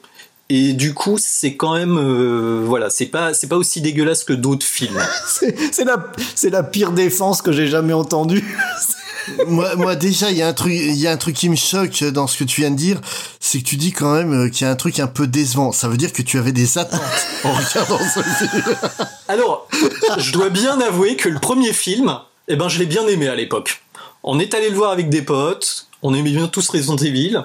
C'est pas un grand film, mais euh, le premier, moi, je trouve qu'il se regarde En bien. même temps, considérant que Resident Evil sont tout de même des jeux qui sont, bah, qui sont avec des histoires très nanars, quoi. Ouais. C'est extrêmement nanar, Du coup, Evil. ouais. un, un film qui lui-même a une histoire à la con qui n'a ni queue ni tête, c'est pas une mauvaise adaptation. Mais Alors après, ça, ça, ça, ça pousse les potards de la connerie euh, vraiment fort. Ah, le premier est quand même pas mal. Enfin, il n'y a, pas trop de conneries. Le, le- le deuxième pète complètement un câble quand elle a, elle a les pouvoirs, elle vole avec Ouais. sa moto. Enfin, il y a un truc bizarre. Mais le, le premier, franchement, mais même la scène, les, les, les plans avec le, le zombie là qui sort de l'eau, qui ouvre les yeux, le- la scène de l'ascenseur. Enfin, franchement, il est. Mhm. Bah, il y a des très bonnes idées de mise en scène. Bah, la scène de l'ascenseur, la fameuse, euh, qui introduit le film, qui est vraiment très bien, quoi. Je vais pas la spoiler pour ceux qui l'ont pas vu. Et puis euh, bah, la scène du laser, oui. qui est vraiment euh, qui a été reprise dans les jeux et qui est reprise après dans certains films parce que c'est un peu euh, la- leur meilleure scène. En fait, moi, le problème que j'ai avec le, le premier film, qui est le seul que j'ai vu hein, de la série, euh, j'ai jamais vu le reste. Ah mais faut voir le Ah, reste. non, hein. non, non, j'ai pas envie, j'ai pas envie. Hein, Non, en tout cas, en tout cas, évite le dernier. Ouais. Évite le dernier, vraiment. Je, con- C'est- je conseille la série jusqu'à. Ouais mais tu fin, comprends pas la fin si tu regardes pas le C'est dernier. pas grave, tu ne comprends pas de toute façon. C'est Mais, en- en fait, le seul reproche que je ferais au premier film, c'est qu'il va pas assez loin. C'est, euh, tu prends par exemple la scène euh, du laser. On aurait pu faire un truc tellement sale qui aurait pu euh, vraiment euh, en péter, et c'est trop propre. Pareil, t'as as une scène où tu vois les les Doberman, qui est quand même la scène culte du premier jeu. Euh, ouais. ouais. Et, et là, en fait, la, la première fois que tu vois les Doberman dans le jeu, euh, tu, tout le monde fait un, un, un saut, Sursaute. un saut euh, de folie. Bon, en fait, ce que tu, re- ce que tu reproches surtout, c'est les effets spéciaux. C'est les, les images de synthèse. Ils auraient fait des, des bons vieux maquillages à l'enseigne. ah ça c'est vrai. Ça aurait été cool. Ouais et puis enfin Alice fait du kung-fu contre les chiens Voilà, donc c'est vrai que ça c'est- désamorce un peu le truc quoi. C'est surtout le côté kung-fu parce que la, la scène des chiens, Mhm. euh, quand, quand tu la joues, t'en chies à mort. Hein, de- le, le chien, il te bouffe euh, complètement. Tandis que là, non, elle, elle va lui latter la gueule. euh. Sans armes. Ouais, voilà. Bah après on était en post-Matrix aussi. Ah, c'est ça. C'est-à-dire que tout devait ressembler à Matrix. Et c'est ce qui a donné Mais- un truc, euh, ça donnait un truc, un effet pervers qui était terrible parce que suite au film, ils se sont tapés un trailer sur Code Veronica où il y avait euh, Oui. l'héroïne Ah qui ouais. lâchait son flingue, qui faisait des saltos, t'avais un hélico et tout, c'était le délire total. Puis tu, tu commençais à jouer, et bah non, c'est bon, elle se remet à tourner avec euh, sur un truc à 8 machins, elle marche, les bruits de pas font cloc cloc cloc cloc, elle fait pas de kung-fu, enfin c'était très étrange. Ça fait même pas de kung-fu, c'est dégueulasse. Pour être honnête avec le réalisateur, donc Paul Anderson, pour moi, il a ré- réalisé la meilleure adaptation de jeu vidéo au cinéma, donc euh, Mortal Kombat. Ah, ah, avec House of the Dead. avec House of the, euh, of the Dead, tout à fait. Mais euh, voilà, Resident Evil, c'est pas un film que j'aime, mais c'est pas un bon film non plus. C'est un film que je trouve euh, relativement médiocre, on va dire. C'est pas un bon film, on est très clair, mais je trouve que c'est divertissant quand même, en fait. C'est ce que je lui demandais, moi, en allant le voir, et, euh, et, le côté complètement surréaliste euh, de, la série dans son ensemble. Moi, vraiment, faut regarder ça, quoi. Et, et je rêverais de connaître quelqu'un qui connaît rien du tout à Resident Evil et lui montrer ce film et voir ce qu'il comprend, lui. Ah, Parce que moi, je chope des références, euh, j'ai joué au jeu, enfin voilà quoi. Mais quelqu'un qui, on le lance là-dedans sans qu'il connaisse rien, mais euh, ça fait aucun sens quoi. Enfin c'est voilà. Et en plus c'est super. euh, Il y a pas mal de scènes. Le film a, a introduit la 3D au cinéma. Dès le troisième épisode, il me semble, tout est en 3D, en 3D relief. hein. Mais est-ce que c'est une bonne idée Et du coup, il y a vraiment des scènes non, c'est pas une bonne idée. qui sont très bizarres à regarder parce que du coup, enfin c'est, elles prennent, on, on sent vraiment qu'elle est devant un écran bleu quoi, euh, Mila Jovovich. Et, et, et, et il s'arrête en milieu de l'action. Enfin, c'est très bizarre. Ouais, mais c'est c'est quand même sympa. On a toujours dit, quand ce film a voulu être adapté, que Georges Roméo pouvait être sur la. Sur, au niveau de la réalisation, mais franchement, enfin moi c'est pas du tout un plaisir coupable hein, ce film. Je, je les aime tous jusqu'à Afterlife. Euh, après Rétribution, j'ai même pas lequel le. C'est dans le désert. C'est le, je, je sais pas, c'est quatrième, c'est ça? Euh, Oui, quatrième, quatrième, je crois. Ouais, peut-être. Et euh, c'est celui dans la prison là, D'accord. avec Prison Break dans la prison, normal. Euh, et euh, mais Romero, enfin, si vous regardez par exemple un film comme euh, récent qu'il a fait comme Le Territoire des Morts. Moi, je revois beaucoup plus facilement avec plus de plaisir Resident Evil que, que Le Territoire des Morts de Romero. Donc, je le trouve fun, moi, ce film. C'est Bah, qui, est que- pas, qui est pas formidable non plus, le territoire des morts. Non, il est pas formidable. Les derniers Romero sont pas bons. Non, Ah, pas bon, j'irai pas jusque-là. Il y a quand même des trucs plus cool que ce qu'on a dit. Il y en a, il y en a, il y en a qu'il faut revoir à tête reposée. Voilà. Tout, tout n'est- tout n'est pas bien, mais je, je défendrai ça.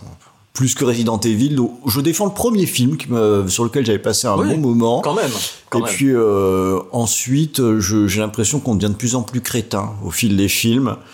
C'est c'est c'est un, voy- un voyage en absurdie. Enfin moi j'ai eu du mal quand même. Alors, le, le, le 1, le 3 et le 4. Alors je voudrais aussi, euh, par contre, j'ai quand même une bonne note et je les ai toutes écoutées parce que les BO des Resident Evil sont très cool. Euh, le, c'est euh, Beltrami Oui, qui s'occupe de ça. Il y a Marilyn, Manson, Manson, qui voilà, est ouais, partie aussi. Et euh, il s'avère que même dans les pires Resident Evil, ben les BO, elles sont cool. Elles sont, elles sont bien péchues. Euh, Il y a des vrais thèmes, ce qu'il n'y a pas toujours dans, dans les BO. Euh, moi, je les aime bien, les BO de Resident Evil, beaucoup plus que les films, en fait.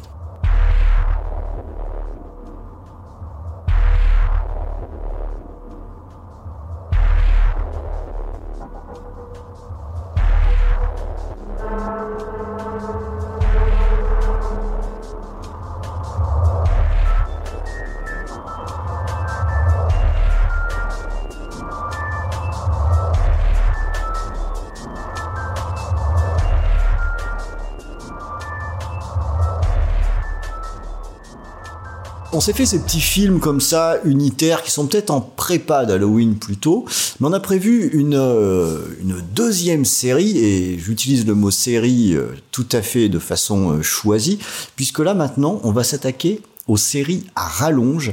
Et là aussi, il y a pas mal à boire et à manger. Et euh, on va commencer par revenir à, à quelque chose qui est très années 80 euh, pour le coup, et c'est Spades qui va nous parler de sa série de films. Et ben plutôt années 90. 90 en fait. hein. Ouais. Ouais, ok, dites que je dis des conneries, pas Tout à fait. Années, années 90, années, attends, j'ai- j'avais pas, j'avais pas tout fini. Années 90, mais qui fleurbon les années 80. Ah oui, ça, c'est un, fi- un, un film de Boogeyman à l'ancienne, hein, c'est sûr. C'est donc en fait, j'ai décidé de parler de la série des Wishmasters, dont le premier est sorti en 97. Ah ouais, c'est tard, ouais. C'est aussi tard que ça? Ouais. Ouais, ouais. c'est tard. Faites attention à cette caisse, elle vaut une fortune Des siècles, il est resté caché. Il observe. Il attend. Aujourd'hui, il arrive. Il connaît vos espoirs secrets. Il voit au plus profond de vos rêves. Et il peut exaucer tous vos souhaits. Je ne suis pas un être cupide, mais je pense qu'un million de dollars. Ça me rappelle la dernière soirée d'un monarque dont on a parlé pendant plusieurs siècles. Oh Seigneur, comme j'aimerais que ma soirée soit ainsi. J'aimerais que ma beauté soit éternelle. Même si cela doit vous tuer. Que votre vœu soit exaucé.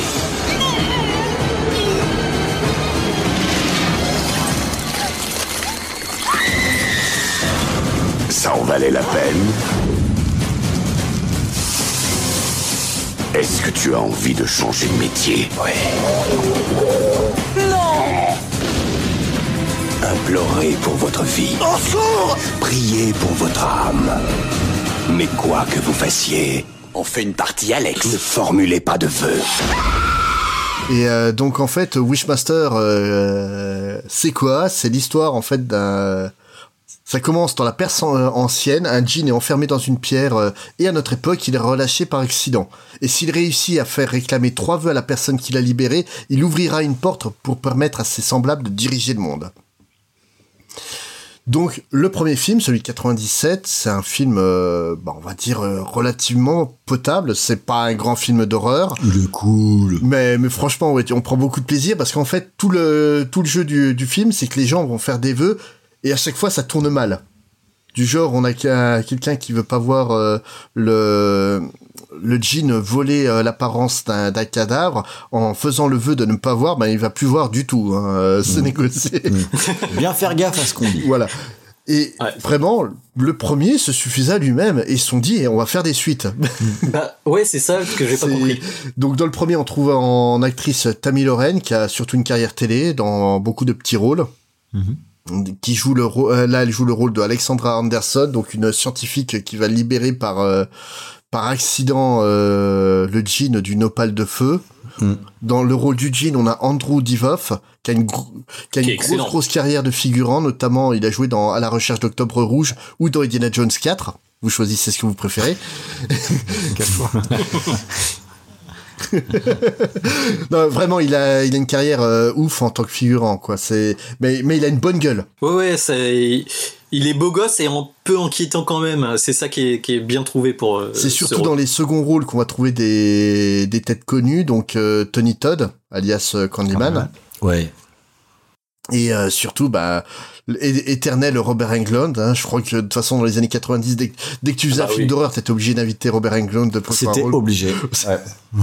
Donc euh, Freddy Krueger, euh, Willy de, de V, euh, un peu tout et n'importe quoi.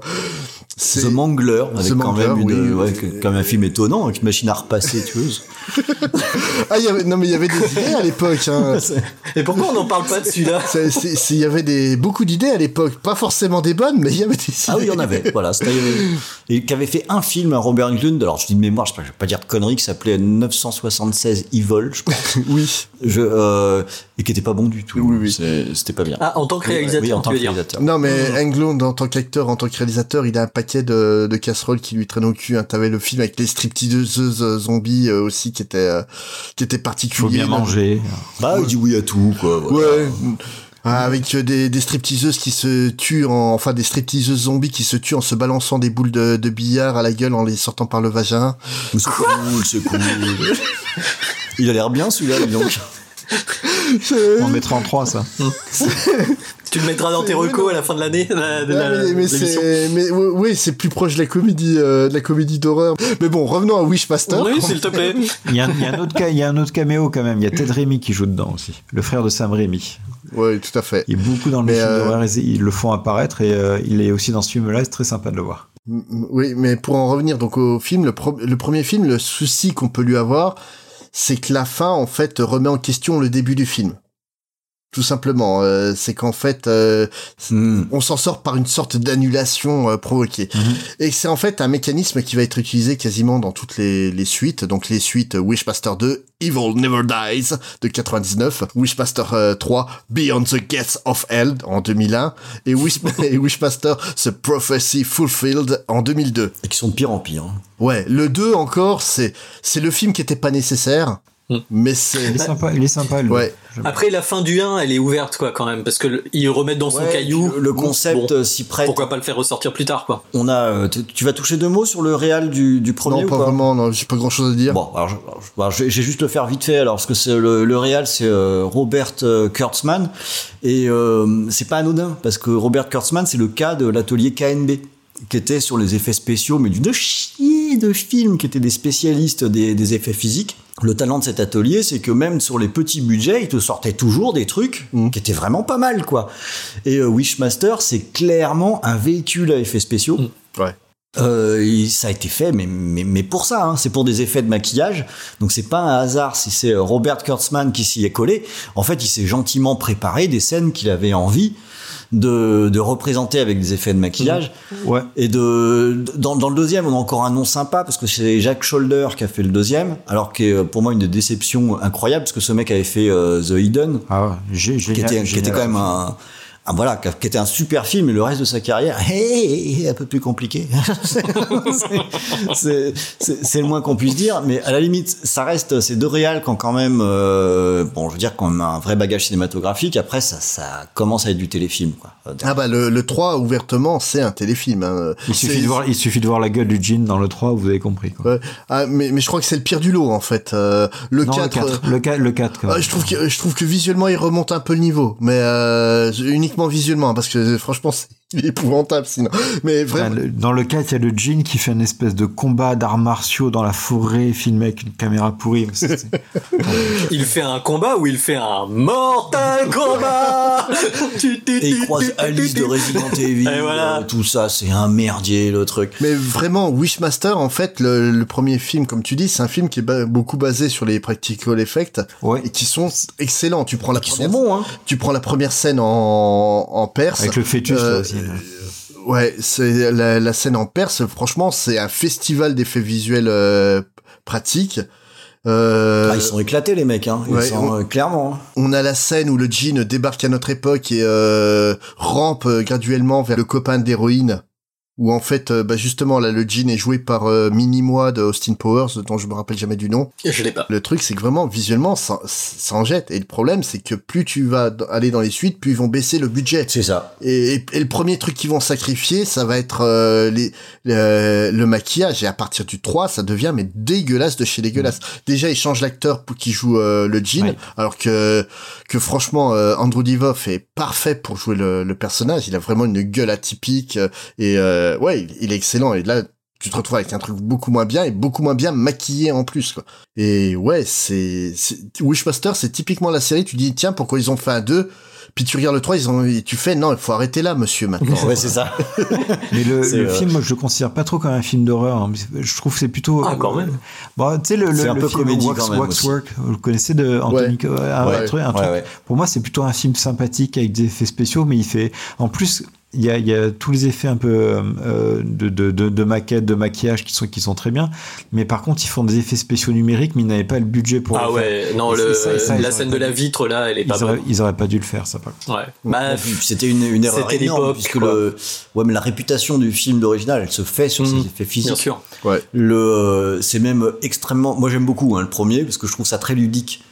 Tu comprends vite le coup de dès que tu fais un vœu, gna gna, ça va se retourner contre toi et ça devient drôle parce qu'en fait t'attends qu'il y ait le vœu qui soit donné et avant d'en voir les fêtes, T'imagines. d'imaginer un petit peu ce qu'ils vont euh, ce qu'ils vont sortir derrière et t'es pas vraiment déçu sur le premier. Il y a quand même des résultats qui sont chouettes. Ah mais mais mais l'idée de base, elle est géniale, elle est elle est vraiment parfaite. Le problème c'est que ouais, tu peux pas faire quatre films qui reposent que sur cette idée-là, surtout si t'as plus de budget pour faire quelque chose de correct. Bah, il te faut du pognon et il te faut un réal. Ouais. Et il y avait ni l'un ni l'autre. euh, Ah. Voilà. D'ailleurs, le, mé- le méchant, je trouve qu'il ressemble beaucoup à, au X-Men pourri qui était sorti. C'était quoi Apocalypse? Quoi? Il, il Ah, ressemble quand il est transformé, tu veux dire. beaucoup. Oui. Ah, Apocalypse, Ouais, ouais. Ouais, Ouais, il y a de ça un peu. Ouais, ouais, Wishmaster, Apocalypse, c'est pareil. Un mélange. euh, Ouais, mais, mais d'un côté, je trouve le Wishmaster plus beau que le Apocalypse du film plus récent, quoi. C'est Oui, ça qui est triste, vrai. C'est vrai. En tout cas, dans le 1 et le 2. Ouais. Non, non, c'est c'est vraiment euh, Wishmaster. Limitez-vous au 1. Oui. Le 2 par curiosité si vous voulez. Mais vraiment, c'est pour moi, c'est la série où faut, faut s'arrêter au au début. Euh, c'est comme la mutante. Mm. Faut oublier qu'il y a des suites à la mutante. Alors que Resident Evil, vous pouvez tout mater, c'est garanti. Bah Wishmaster, donc euh, ouais bah merci pour cette petite saga, moi, euh, saga popcorn, euh, saga Ouais. popcorn au début, puis après faut mieux attaquer le rhum hein, pour aller jusqu'au bout. Euh, Et à noter quand même que la VF est super bonne, surtout pour euh, Richard Darbois, qui fait la voix du Wishmaster. Et franchement, on sent qu'il s'éclate à faire cette voix. Elle est profonde, elle est tentatrice, elle est menaçante et amicale. Elle est vraiment parfaite. On va passer maintenant sur le, la, la deuxième grande saga. Alors là, on est évidemment à fond dans ma cam. La saga de l'été. On a fait un gros épisode de VHS et canapé dessus, donc euh, si Nico vous a donné envie, euh, écoutez l'émission de VHS canapé. Si vous a pas donné envie, écoutez l'émission de VHS et canapé, Euh, puisque Nico il y va, il y va carrément lui, il va carrément, Euh, il va nous Je parler, suis cramé. il va nous parler carrément de notre ami Jason, ce bon vieux Jason, ce Jackie en VF. Euh, vendredi 13. Oh Qui est là? Ah, d'accord. Vous faites ici par un temps pareil Vous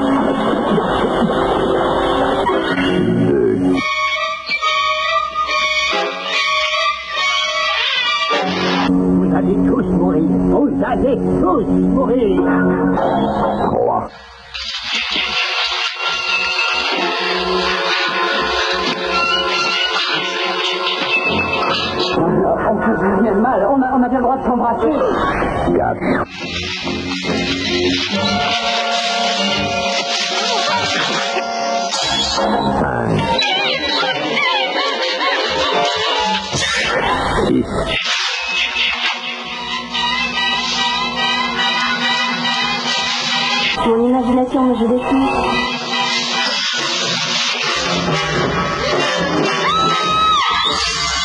Ah, la VF, elle est fabuleuse. Jackie Alors.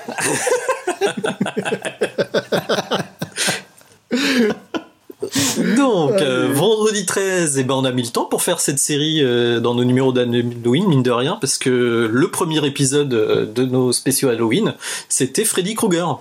Donc, euh, quand on connaît sa rivalité avec Jason, euh, je pense que euh, on a bien fait de- d'en parler finalement, parce que il a deux doigts de se vexer, de nous courir à deux- après dans les bois. Mais les, mais, mais les copains de VHS ont fait un épisode tellement bon sur le sujet que c'était pas la peine de faire une redite dessus sur un épisode spécial, quoi. C'est c'est pas faux. C'est pas faux. Ah, la pression qu'ils viennent te mettre d'un coup.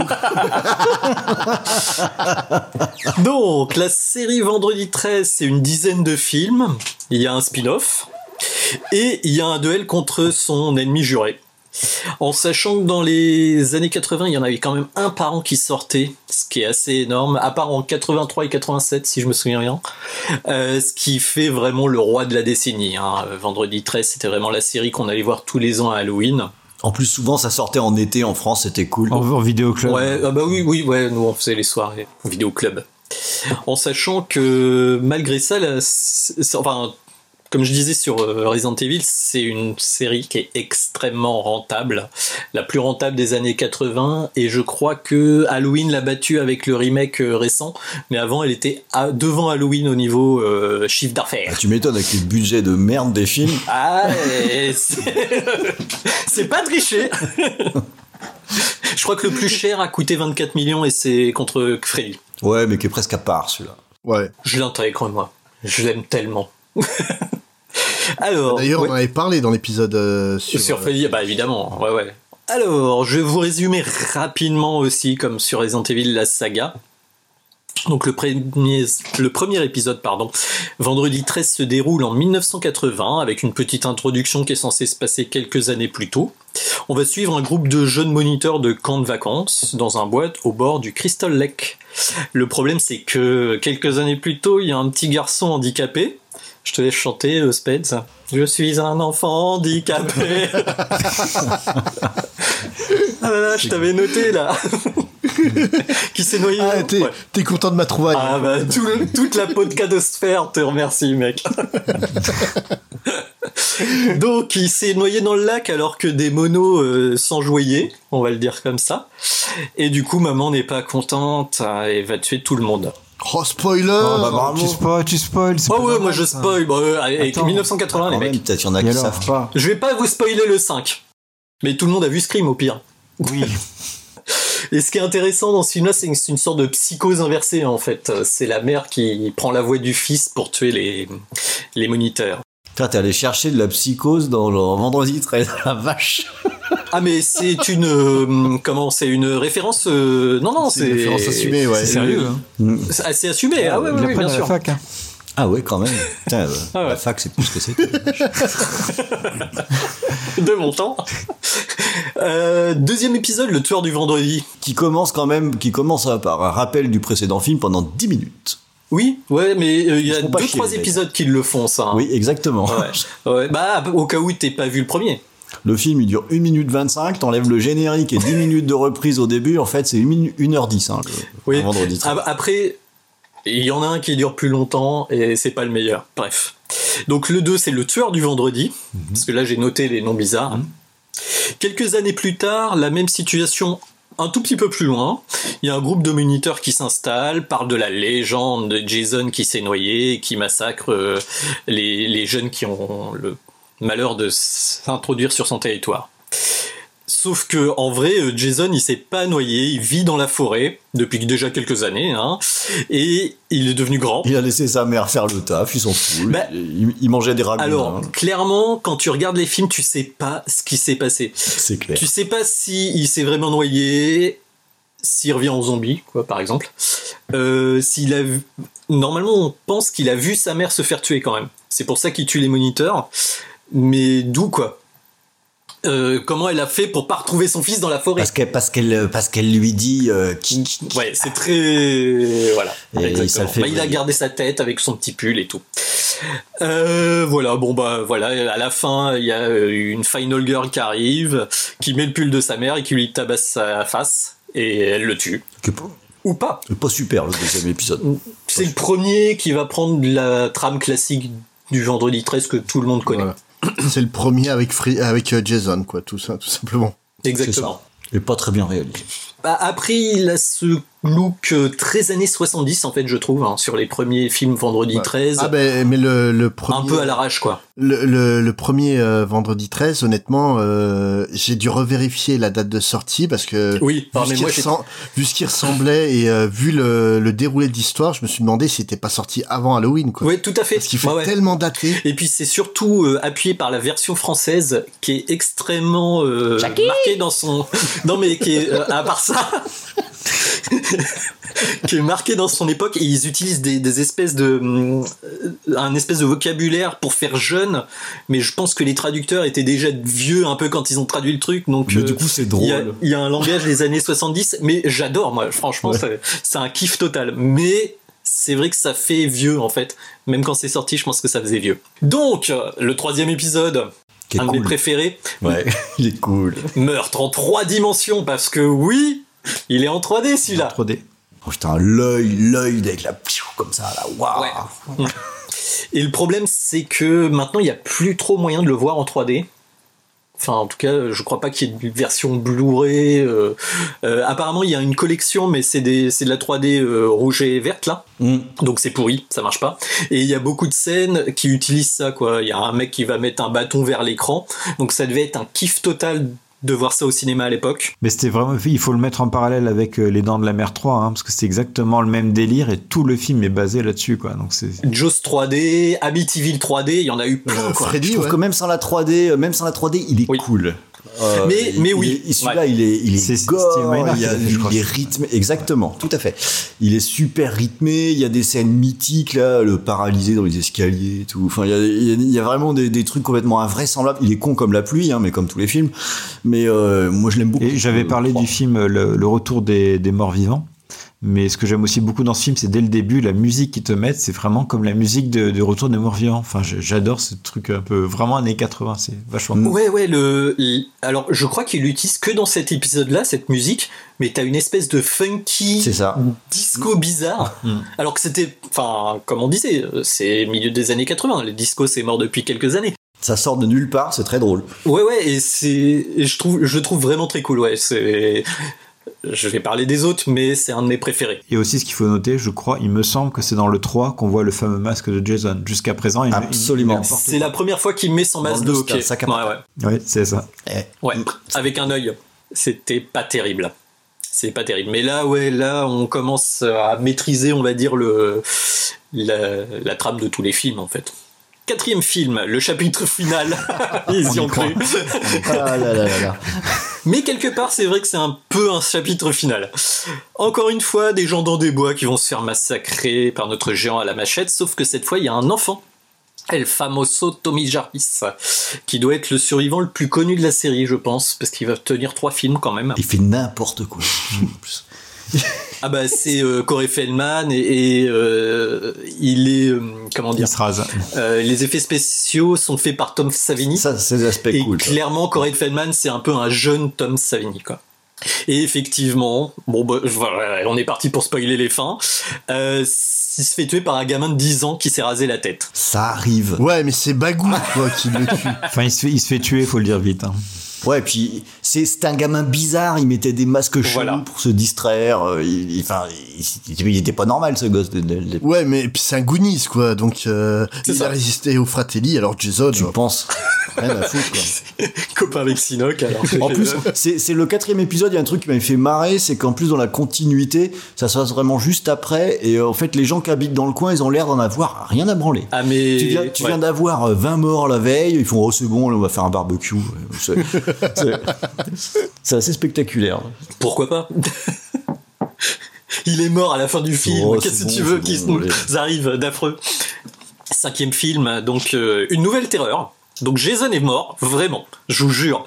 Cette fois-ci, le contexte change un peu. On va suivre un- une bande d'ados à problème, dont Tommy Jarvis, qui forcément est un peu traumatisé par son expérience. Euh, ils sont tous dans un camp dans les bois. Je vois pas trop comment ça va Il y l'aider. a un moment, faut arrêter les, les bois. Ouais, c'est ça. Là, les mecs, on est au cinquième film, ils ont toujours pas compris que c'était pas l'endroit idéal pour, soigner des gens qui ont été traumatisés par un tueur dans les bois. Faut te confronter à ta peur. Je suis pas venu ici pour souffrir, ok C'est ça. N'empêche que celui-là, c'est ce film, c'est quand même un croisement avec les X-Men un peu. Ah. Bah, c'est pas celui-là où où il y a la, la fille qui a les super pouvoirs. Non, c'est le 7. Ah merde. On n'y est pas encore. Ah, putain, attends, attends. Je les mélange. Bon, comment tu peux les mélanger C'est honteux. je me demande. Donc, euh, voilà, euh, la scène d'intro est assez amusante. Enfin, ça commence assez fort. Parce que en gros, il y a toujours le bouffon du groupe. Et là, le bouffon du groupe, euh, il offre des chocolats à tout le monde. Sauf qu'il offre un chocolat au psychopathe du groupe qui est en train de taper sur un morceau de bois avec une hache et du coup ça l'énerve et du coup il lui colle un coup de hache dans le dos. Ah, c'est à mon chéri, quoi, c'est dégueulasse. La vie, c'est comme une boîte de chocolat. C'est ça, ouais, mais c'est exactement ça, quoi. C'est comme s'il avait tabassé euh, Forrest Gump, quoi. Et du coup, bon, bah, tout le monde est moyen choqué. Parce qu'après d'avoir débarrassé le corps et embarqué le tueur, on continue les vacances. Et là, il y a un tueur masqué qui commence à tuer tout le monde. Mais pourtant, Jason est mort. Où l'est-il vraiment? Et je vais pas la spoiler la fin de celui-là parce que euh, en fait, il y a un vrai mystère contrairement aux On peut autres trouver la solution en observant le pantalon du tueur. Ah, ouais. Et, et puis, bon, il y a plein de morts. Et il y a surtout euh, plusieurs personnages. On se dit, bah, c'est forcément lui, quoi. Et ben non. Eh ben non. Voilà, donc faudra Il regarder il le pas- film. Et puis, Mais par contre, il est pas bien celui-là. hein. bah, le, on va dire qu'ils ont essayé de rajouter de l'humour. Et c'est un peu trop. Ouais, ça marche moins. C'est pas drôle, quoi, en fait. Cinquième, euh, sixième film, pardon. Jason, le mort-vivant. Bah oui. bon, mais bon, voilà. Jason, il est mort, mais par acquis de conscience. Parce qu'il y a toujours Tommy Jarvis hein, dans ces films-là. Euh, il va le déterrer, lui planter une barre de fer dans le corps pour être sûr qu'il est bien mort. Mais quel début débile. Mais, mais ça, en fait, c'est le contraire de tuer Jason. Parce que c'est l'orage, et il y a un éclair qui frappe la barre de fer et qui ramène Jason à, la- à la vie. Alors si Qui vous avez devient un perdu zombie. un proche, hein, euh, un bon paratonnerre, et ça peut régler l'affaire, hein, manifestement. Non mais moi ça me va tout à fait comme explication en fait. Je trouve quand même qu'ils ont bien fait avec ce film, c'est que pour une fois ils te disent bon maintenant on a carrément viré dans le surnaturel. C'est ouais, pas on comme. Halloween. Bon maintenant c'est sûr que on va faire n'importe quoi. C'est ça. T'as as trop raison. C'est on va assumer. Même la façon dont il revient, c'est débile. Donc euh, au moins les bases sont posées. Là, ils ont lâché le bébé dans les escaliers. Hein. C'est- c'est- ils ont laissé le Lando euh, partir très loin, quoi. Ouais, mais il est cool le film. Ouais, ah oui, non, c'est sûr. Ah ouais, il est il, il est pas mal hein. ça fait partie des bons. Et c'est vraiment là que j'ai commencé à aimer cette série. Hein. Là, tu pouvais plus prendre la série au sérieux du tout euh, à partir de celui-là. Et, et là, ouais, c'est- c'est tu passais des super soirées avec les potes à mater des, ces conneries-là, quoi. Bah, et puis en plus on sent qu'il y a eu euh, un switch par rapport aux anciens épisodes qui sont euh, très racontés, une histoire au, bord, au fond du au bord du feu pour se faire peur machin. Là, là, c'est vraiment une saga, on va dire. Donc, euh, bon, il n'y a pas grand-chose à dire de plus. Hein, euh, Ah, c'est un mort vivant maintenant quand même. Ouais, mais Et il y a aussi un truc important, c'est qu'il commence vraiment à avoir une sale Oui. gueule. En fait, le, le... masque commence à se détruire au fur et à mesure de la série. Ouais. Et on voit qu'effectivement, il a une sale gueule en dessous, mais on voit pas sa tête. C'est dans l'autre. Tout à fait. Mais le, il commence à prendre des coups dans la Oui, tout à fait, ouais.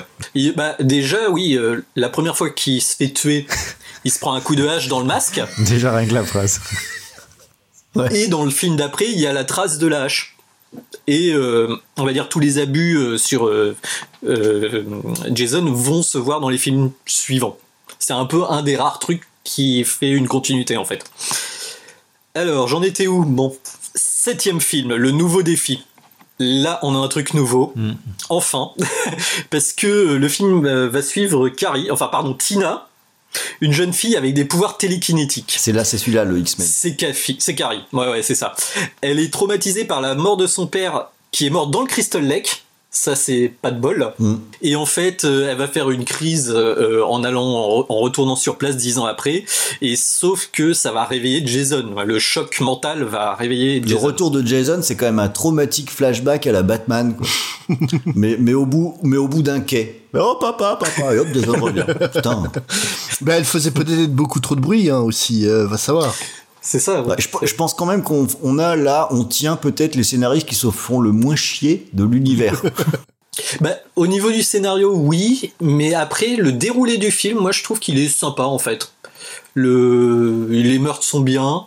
Il y a un personnage de psychiatre qui suit la gamine, qui est incroyablement euh, euh, lâche, mauvais. Enfin, il veut la pousser dans ses retranchements. Enfin, c'est c'est vraiment une ordure le mec.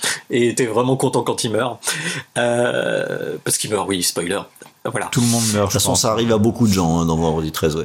Euh, Il y a la gamine survit parce que c'est la tradition, quoi. La Final Girl. Exactement. Même si ça a été un garçon pendant trois films. quoi. Et ce qui est marrant, euh, c'est que euh, en fait le, la nana, elle a quand même du répondant parce qu'elle finit par maîtriser ses pouvoirs. Et du coup, euh, Jason, il s'en bastonne, prend ouais. quand même vraiment plein la gueule. Il est inarrêtable, Mm.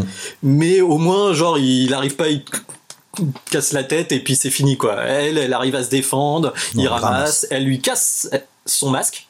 Ça, c'est pas gentil. On, on- on voit son. On voit visage. son visage, mais là, c'est en fait, on voit même plus son visage parce que c'est devenu vraiment un zombie. euh, il a plus de tête, quoi. Mais euh, voilà, au moins il y y a ça qui est marrant. Donc euh, le huitième, Ah, le 8. l'ultime retour, c'est le dernier. Promis, c'est le dernier. Là, là. Ah là là. Et c'est Celui qu'on aurait pu rebaptiser euh, Jason sur un bateau. c'est ça, parce que c'est le titre US en fait qui est vraiment intéressant. C'est Jason Tex Manhattan. Donc voilà. Après cet épisode, ah ouais, c'est c'est le pire. Après cet épisode à se balader dans les bois du New Jersey, donc Jason va prendre le ferry. Parce que c'est en face en fait, New York.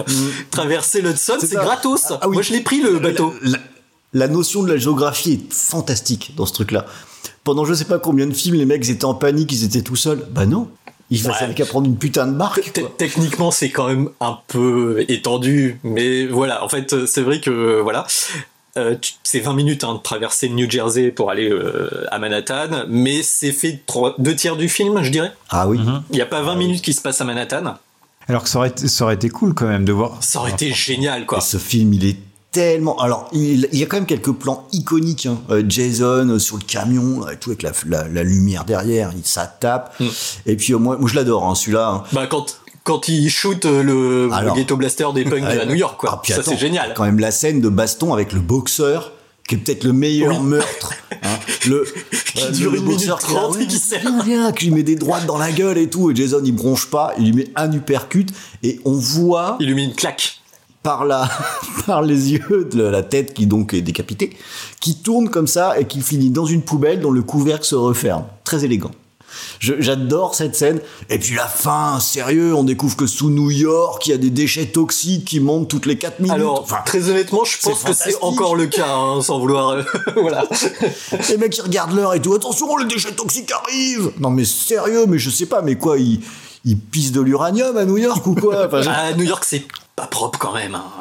Ah, c'est quand même, mais ce film, il est débile. Mais par contre, ouais, voilà, là, ça, moi, je l'adore. Non, mais c'est super décevant. Ah ouais, moi c'est celui que j'aime le moins parce que il y avait un tellement potentiel. hein. T'aurais pu avoir euh, Jason à Coney Island quoi sur les manèges, Ah ouais. Jason à Central Park. Ouais, il y avait moyen. Et il y avait une scène au Madison Square Garden, la scène de boxe là que t'aimes bien. Mm. Ça aurait dû se euh, faire sur un vrai ring de boxe. euh, Enfin, ça aurait été génial quoi. Il y avait, alors, il y avait beaucoup à faire, mais sur ce film, j'ai quand même, des fois, je me prends une bière et je regrette qu'il n'y ait pas une petite étiquette dessus où c'est marqué Regarde donc Jason 8 en même temps.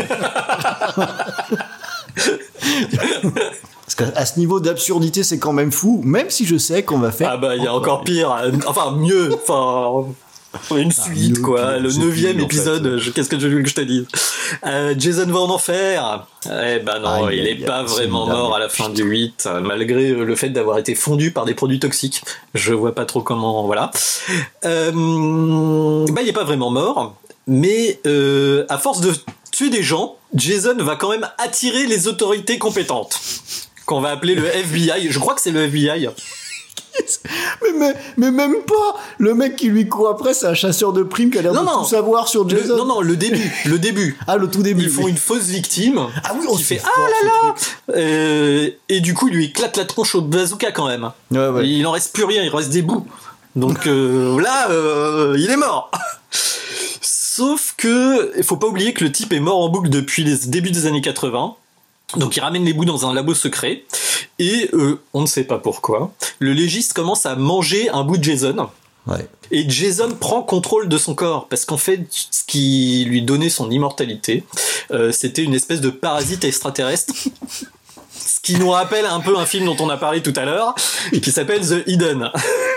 Et, et du coup, effectivement, il y a un espèce de chasseur de primes euh, avec un chapeau à la Indiana Jones. euh, Enfin, c'est mystico bizarre. Et qui sait tout, lui. Et il a tout compris. Il sait tout ouais. comment l'éliminer. Et ce qui donne lieu à une scène absolument stupéfiante où il est en prison avec le héros, où le héros lui dit Ouais, ouais, qu'est-ce qu'il faut faire? Et là, le mec, pour absolument aucune raison, dit Eh, Je vais te le dire, mais si je peux te casser un doigt. Hein? Et le gars se fait péter un doigt. Et je fais Ah ouais, ok, c'est ça qu'il faut faire. Et ensuite, Ah, faut que je te recasse un autre doigt. Mais qui ce qui raconte, putain?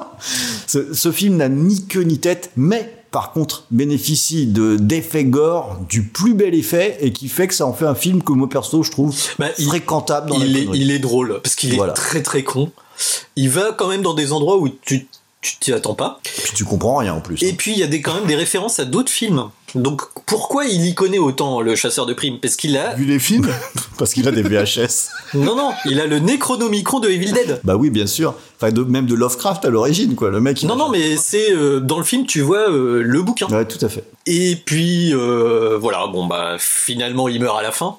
Sauf que à la fin, à la toute fin, qu'est-ce qu'on voit? Et ça y est, le feu d'artifice, attention. on voit le gant de Freddy qui récupère le masque de Jason.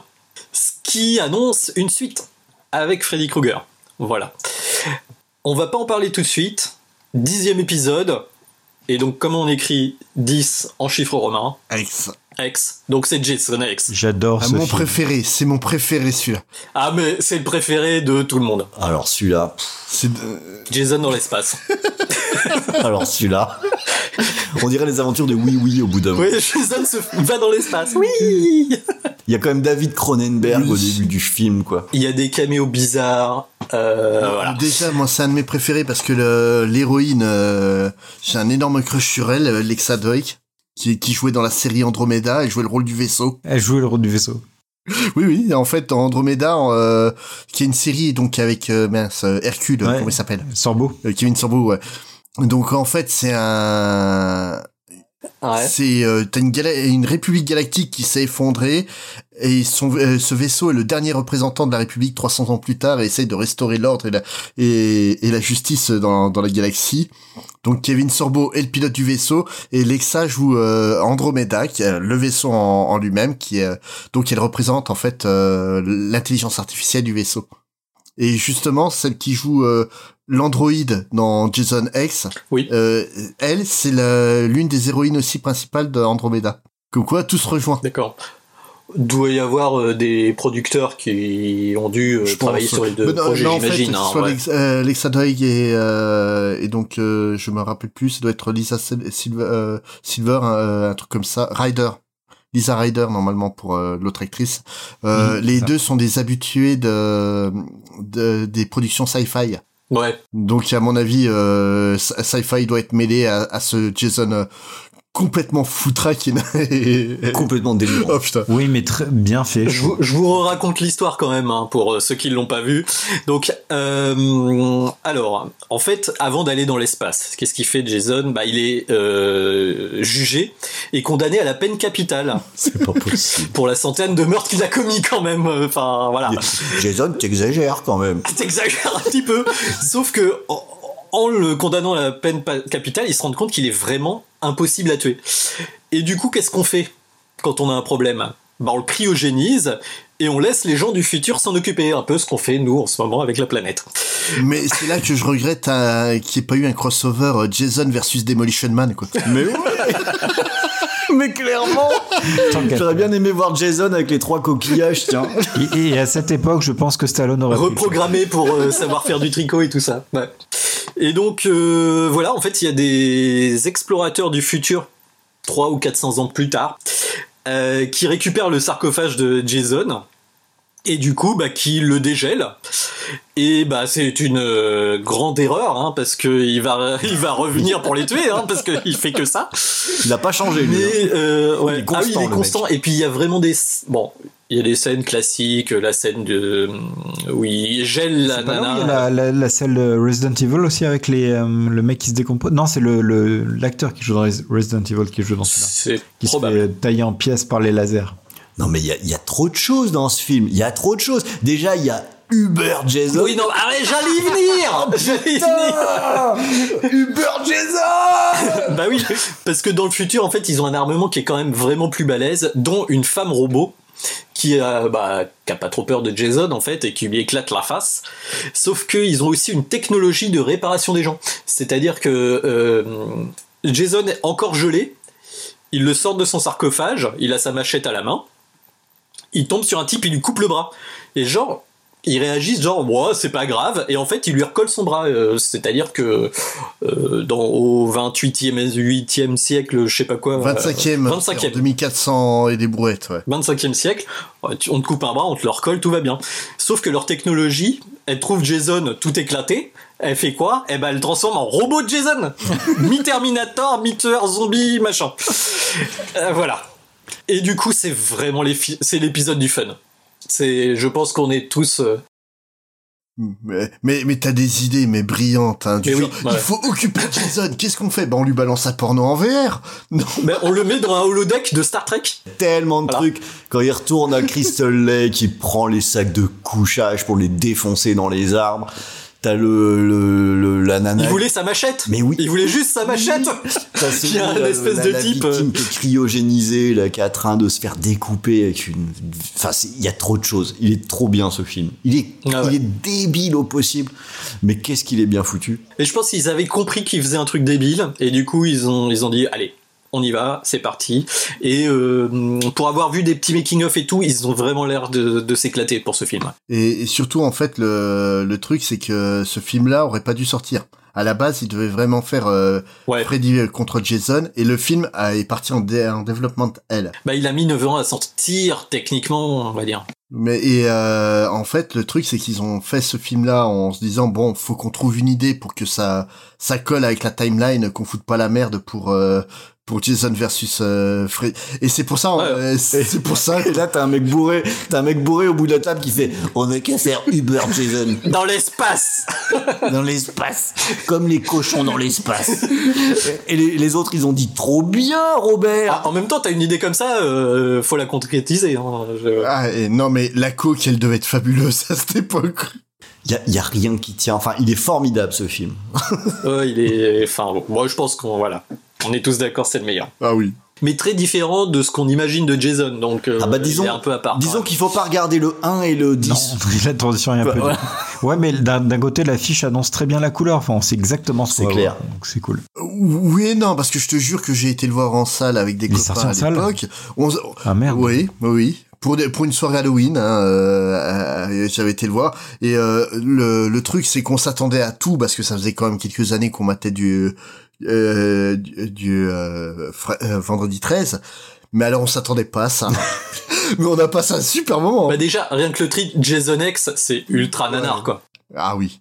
Non, c'était, c'était un bijou euh, dans, dans le délire. Hein. Alors, est-ce que tu vas pousser jusqu'au euh, remake? Alors, Freddy vs Jason, très rapidement, euh, parce qu'il faut, le conclure, ce neuvième épisode. Donc effectivement, Freddy euh, n'a pas forcément récupéré le hum, masque de Jason, mais il a compris... Enfin, alors la faiblesse de Freddy, c'est si on l'oublie, il peut plus tuer personne. Et du coup, il se dit, comme je peux plus tuer personne dans le monde physique, je vais réveiller euh, Jason, parce que je peux contrôler ses rêves quand même. Il va tuer des gens, on va croire que c'est Freddy, donc je vais revenir et je vais tuer tout le monde. Le problème, c'est que Jason, il est quand même super efficace.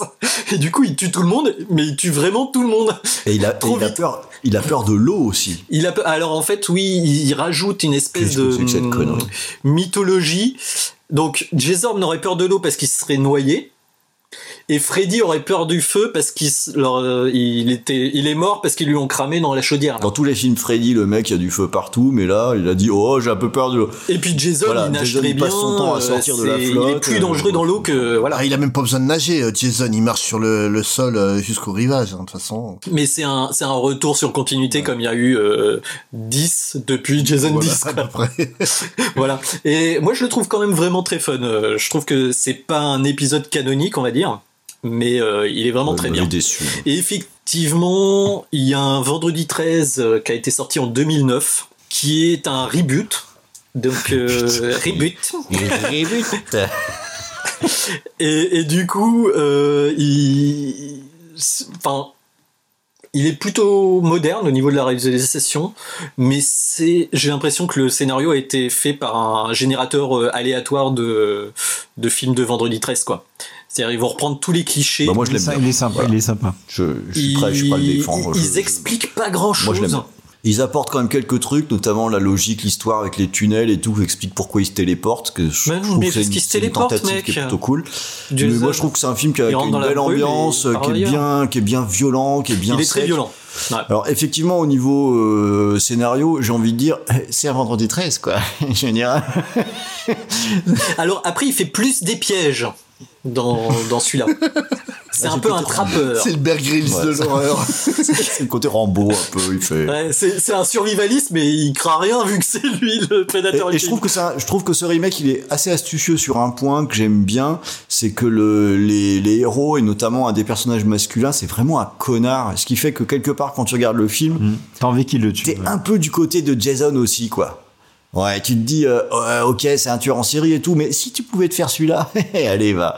un peu trop caricatural à mon goût et trop dans l'esprit euh, justement ce que disaient les gens euh, qui n'avaient pas vu les films de Vendredi 13 que ah c'est une bande d'ados, on les déteste, on a envie qu'ils meurent. Ouais, mais il y a quand même le, il y a quand même le mec qui cherche sa sœur, euh, qui, est, qui, est, qui est pas mal. Ouais, lui il est sympa. J'aime bien euh, les voilà. personnages, je trouve qu'ils sont pas mal écrits. Et le problème, c'est que c'est surtout en fait des acteurs qui viennent de séries télé, quoi, quasiment tous. Ouais, ça fait très série télé. Ouais, puis le petit connard, il ressemble un peu à Tom Cruise en blond.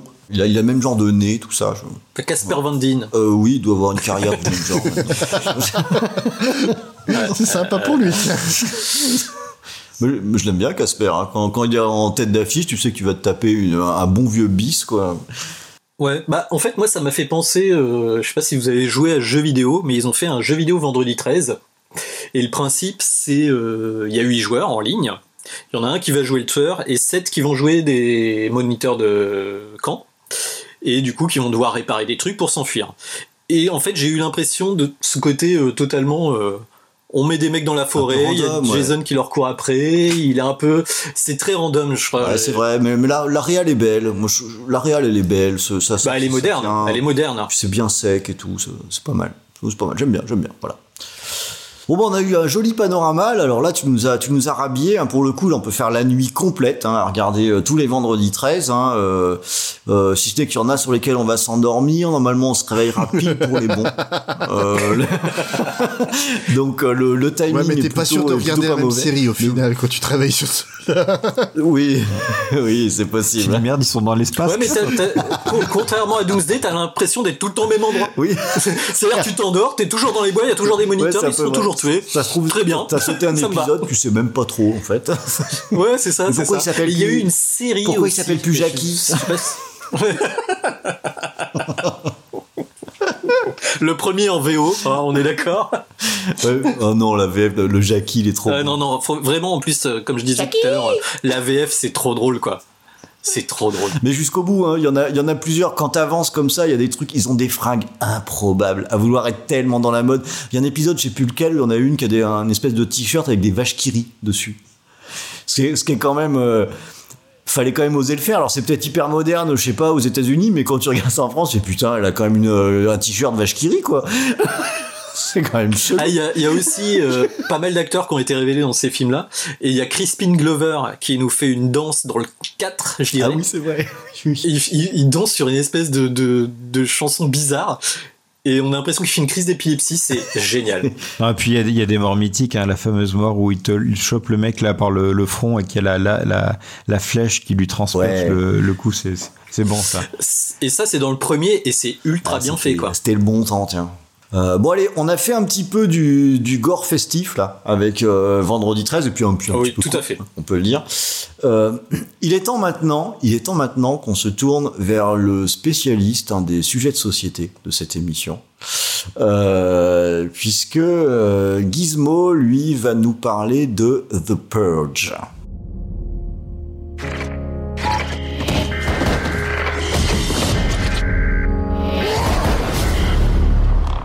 Ce soir, tous les citoyens ont l'autorisation de libérer toute la haine et la violence qu'ils gardent au fond d'eux-mêmes. Pourquoi vous ne tuez personne ce soir? Parce qu'on ne ressent pas le besoin, Charlie. Souviens-toi que la purge est une bonne chose. Tout ira bien, comme d'habitude. D'accord?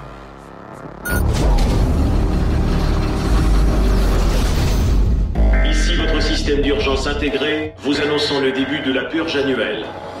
Quand vous entendrez la sirène, tous les services d'urgence seront suspendus pendant 12 heures. Le gouvernement vous remercie de votre participation.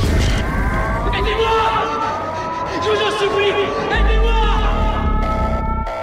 Il faut que je me cache! Est-ce que quelqu'un m'entend? Venez! Par ici! Charlie! Non! Par ici, vite! Pourquoi l'as-tu laissé entrer chez nous? On ne sait pas qui est après lui. Ouais, The Purge, qu'on a traduit en français par American Nightmare. Putain, je déteste quand ils font ça, quoi. Alors que le titre, il était cool. Bah ouais. plus à la oui. base. c'est Ouais, puis tu sais ce que ça veut dire, quoi. français. La purge. Même en français, on. Après, la purge, ça a un second sens qui fait où tu dis, ah, la purge, je vais aller voir ce film, voilà, quoi. Donc, ils pouvaient pas le garder. Ouais, c'est. Mais American Nightmare, ça me, ah, je On aurait pu le traduire par ça. la curée aussi, mais. La curée. oui. Non, le titre est vraiment mauvais, c'est clair. Et euh, ouais, j'ai choisi cette série, donc euh, encore une- un choix récent. Déjà parce qu'il y a moins de films, t'es malin toi. Il y a moins de films, ouais, mais euh, il y a moins de films, et en plus, il y a, non, mais il y a une série derrière. Je vais vous faire tous les épisodes, les 20 épisodes de la série, ça va être terrible. Et euh, The Purge, alors, c'est euh, déjà, c'est une série qui est euh, composée de quatre films, et ensuite d'une série télé qui est en ce moment sur euh, Amazon Prime de, de 20 épisodes. Et c'est vraiment une série qui est créée par son, son réalisateur. Donc c'est vraiment la, c'est le- la série d'un seul, d'un seul bonhomme, de, de A à Z. Donc c'est quand même assez rare pour le, pour le signaler. Euh, donc le créateur de tout ce, de tout ce beau monde, il s'appelle James de Monaco. Aucun lien de de Monaco J'ai été trop long, merde. Je m'attendais à ce qu'il y en ait un qui. C'est un mec qui est Euh, moitié grenadine, euh, moitié bière. Voilà. Et, euh, et on voit pour sa, sa carrière, il a commencé justement comme scénariste. Et sur des bons films en plus, euh, donc euh, Jack avec euh, Robin Williams, Le négociateur avec Jackson et Kevin Spacey, donc un, un film d'action, un remake de John Carpenter Assaut avec euh, Hawk et Laurence Fishburne, un bon film que peu de personnes connaissent de Loup-garou Skinwalkers avec la sublimissime Rona Mitra, on vient d'en parler. Et ensuite, euh, le Purge 4, parce qu'il n'est que euh, scénariste pour ce film-là. Et réalisateur, il a fait un film qui s'appelle Little New York, que je connais pas, avec Hawk et Fishburne. Les trois premiers Purge. Et là, il est en train de faire un film qui s'appelle Once Upon a Time in Staten Island, avec Naomi Watts et Frank Grillo, qui va adorer dans, cette série-là. Au niveau du, euh, pitch, au niveau des c'est euh, les États-Unis ont sombré dans une violence totalement hors de contrôle. Donc, ce qui peut très bien arriver d'ailleurs. Je vois pas de quoi Euh, tu parles. Ouais. Il y a un énorme climat de, de donc ce, ce- ce climat de terreur conduit euh, un nouveau mouvement qu'on appelle les nouveaux pères fondateurs euh, au pouvoir. Et ces nouveaux pères fondateurs instaurent ce qu'on appelle euh, la purge. D'ailleurs, il appelle la purge dans le film français, donc American Nightmare, je ne sais pas pourquoi. C'est le contraire d'American purge, Dream, quoi, mais bon. Ça, ça doit être ça. Ouais, puis c'était chelou si dans les dialogues il disait American Nightmare à la place de Purge. Déclencher l'American Nightmare. Oui, le ça doublage, super le doublage des voix, ça va C'est la nuit de l'American Nightmare. Et donc, euh, une nuit par an, donc pendant 12 heures, euh, les, euh, les alarmes sonnent et tout est permis. euh, le meurtre, le viol, enfin absolument les crimes sont autorisés.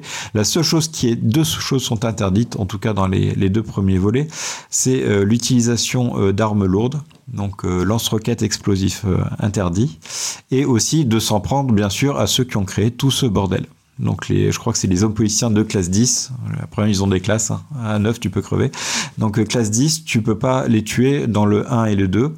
Et donc, euh, une fois par an, donc les, Américains soit s'enferment chez eux pour éviter de se faire zigouiller, soit au contraire ont envie de, de libérer le trop-plein de violence qu'ils ont et vont dans la rue masqués avec euh, tout ce qu'ils peuvent et vont aller buter tout le monde. Et les riches, eux, font carrément des superbes soirées cocktails où ils viennent trucider des pauvres dans leur, euh, dans leur manoir. Donc, euh, c'est à peu près le, le concept de, euh, de Purge. Donc, le, dans le premier film, il faut réaliser comme la, la saga est ultra, ultra rentable. Oui. Le premier film, donc, qui est sorti en 2013, il a coûté 3 millions de dollars.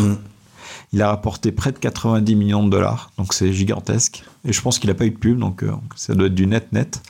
Et euh, ce film, il est plutôt intimiste. Euh, il se il se place sur euh, dans la perspective d'une famille de, de bourgeois qui ouais, c'est un home invasion. Ouais.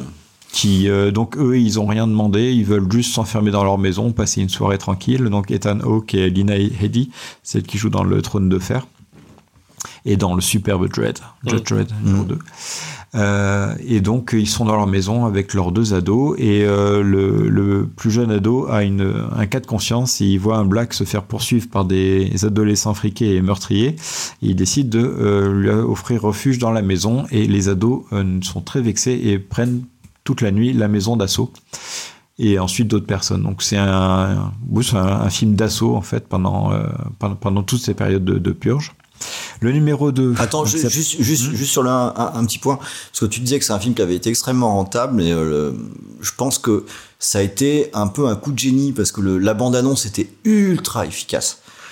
Le, euh, c'est un film euh, concept, et euh, ils avaient beaucoup misé sur le visuel du masque des ados, euh, qui était, qui donnait, c'est vrai, des images qui étaient très très intrigantes. Le quand euh, American Nightmare est, est apparu euh, sous cette forme, euh, en fait, ça donnait foutrement envie de voir de, de quoi ça parlait. Et, et puis je pense qu'ils ont bénéficié aussi d'un creux dans les, à l'époque où il y avait plus trop de films d'horreur. Il me semble que Saw s'était arrêté. Et Mm. du coup, c'était un peu la, la relève, quoi, on va dire. Le film à aller voir.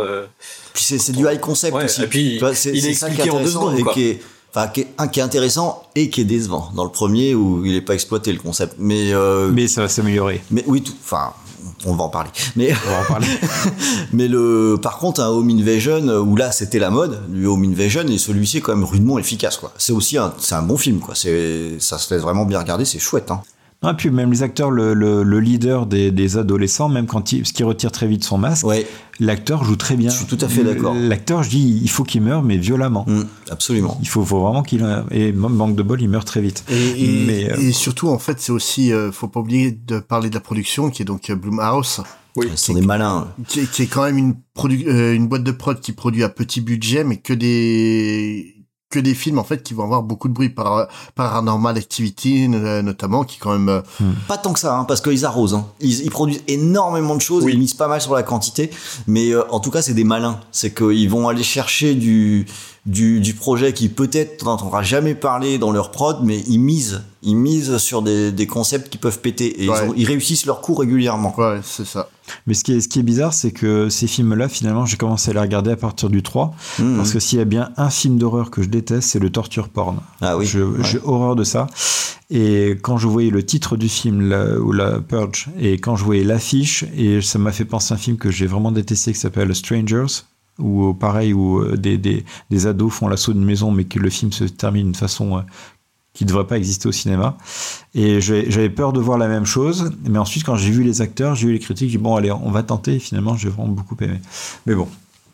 Euh, numéro 2, donc Purge, il est sorti, euh, Anarchy, il est sorti un an après, donc euh, comme Vendredi 13, hein, on, va, on va exploiter le filon. Et là, plus ça va, bah, mieux ça va. Donc le film, au lieu de passer, coûter 3 millions de dollars, il coûte 9, et il rapporte 112 millions de dollars au lieu de 90, donc euh, allons-y. Euh, et là, on passe carrément à une dimension, euh, une dimension supérieure sur ce film-là, puisque on va directement voir des, des- le scénario est beaucoup plus poussé. On va Mhm. directement voir qu'est-ce qui se passe pendant la ville, pendant la, la purge. Il y aura ce phé- phénomène de destin croisé avec euh, finalement trois groupes de personnes qui vont venir euh, se confronter pendant une soirée avec une mère euh, afro et, et sa fille qui se feront euh, prendre en charge par des, euh, par des commandos apparemment liés au gouvernement.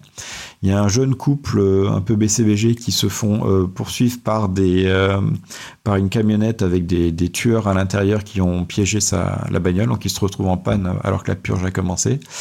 Et très très intéressant par contre dans le concept, en tout cas je trouve, il y a le troisième protagoniste, donc Franck Griot, qui va être dans, dans les suivants.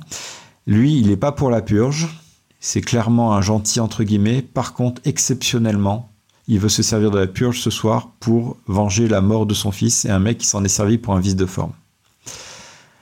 Euh, et donc tout ce, beau monde va se retrouver, euh, va se retrouver en ville, bien sûr, en panne, euh, poursuivi par la terre entière. Ça va finir en dogfight dans, une arène pour, pour riches. Et il y aura juste un tout petit fil rouge avec l'épisode 1, puisque le l'afro qui a été euh, sauvé, sauvé par le fils dans le 1 et maintenant a intégré la, hum, la résistance et on va le voir à la fin du film euh, de, de ce film là donc pour moi un film vraiment qui qui est vraiment différent du, du 1 il est superbe tension et par contre là on exploite vraiment tout le concept donc euh, vraiment beaucoup pour moi un cran supérieur Pour moi, c'est le meilleur. hein.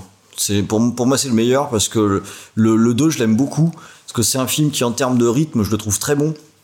Avec le- les différentes histoires, avec notamment le, le, ce que je préfère évidemment, c'est l'histoire de vengeance, quoi, avec le, ce personnage qui est hyper intéressant, qui à la fois contre mais pour. Et la conclusion est très très bonne. Et, euh, et ce que j'aime beaucoup dans, dans ce film, oui et la rédemption à la fin et euh, peut-être qu'on en parlera dans, dans, dans les suivants, c'est que celui-là, je le trouve fin. C'est-à-dire qu'il exploite son concept en montrant le sens de la purge, mais comme on suit avant tout des personnages, euh, c'est pas avec euh, quatre coups de marqueur euh, mis, euh, voilà, il faut que tu comprennes exactement ce que ça veut dire. Non, c'est illustré parce qu'on voit, c'est au, spe- au spectateur de faire le chemin et de, relier les points.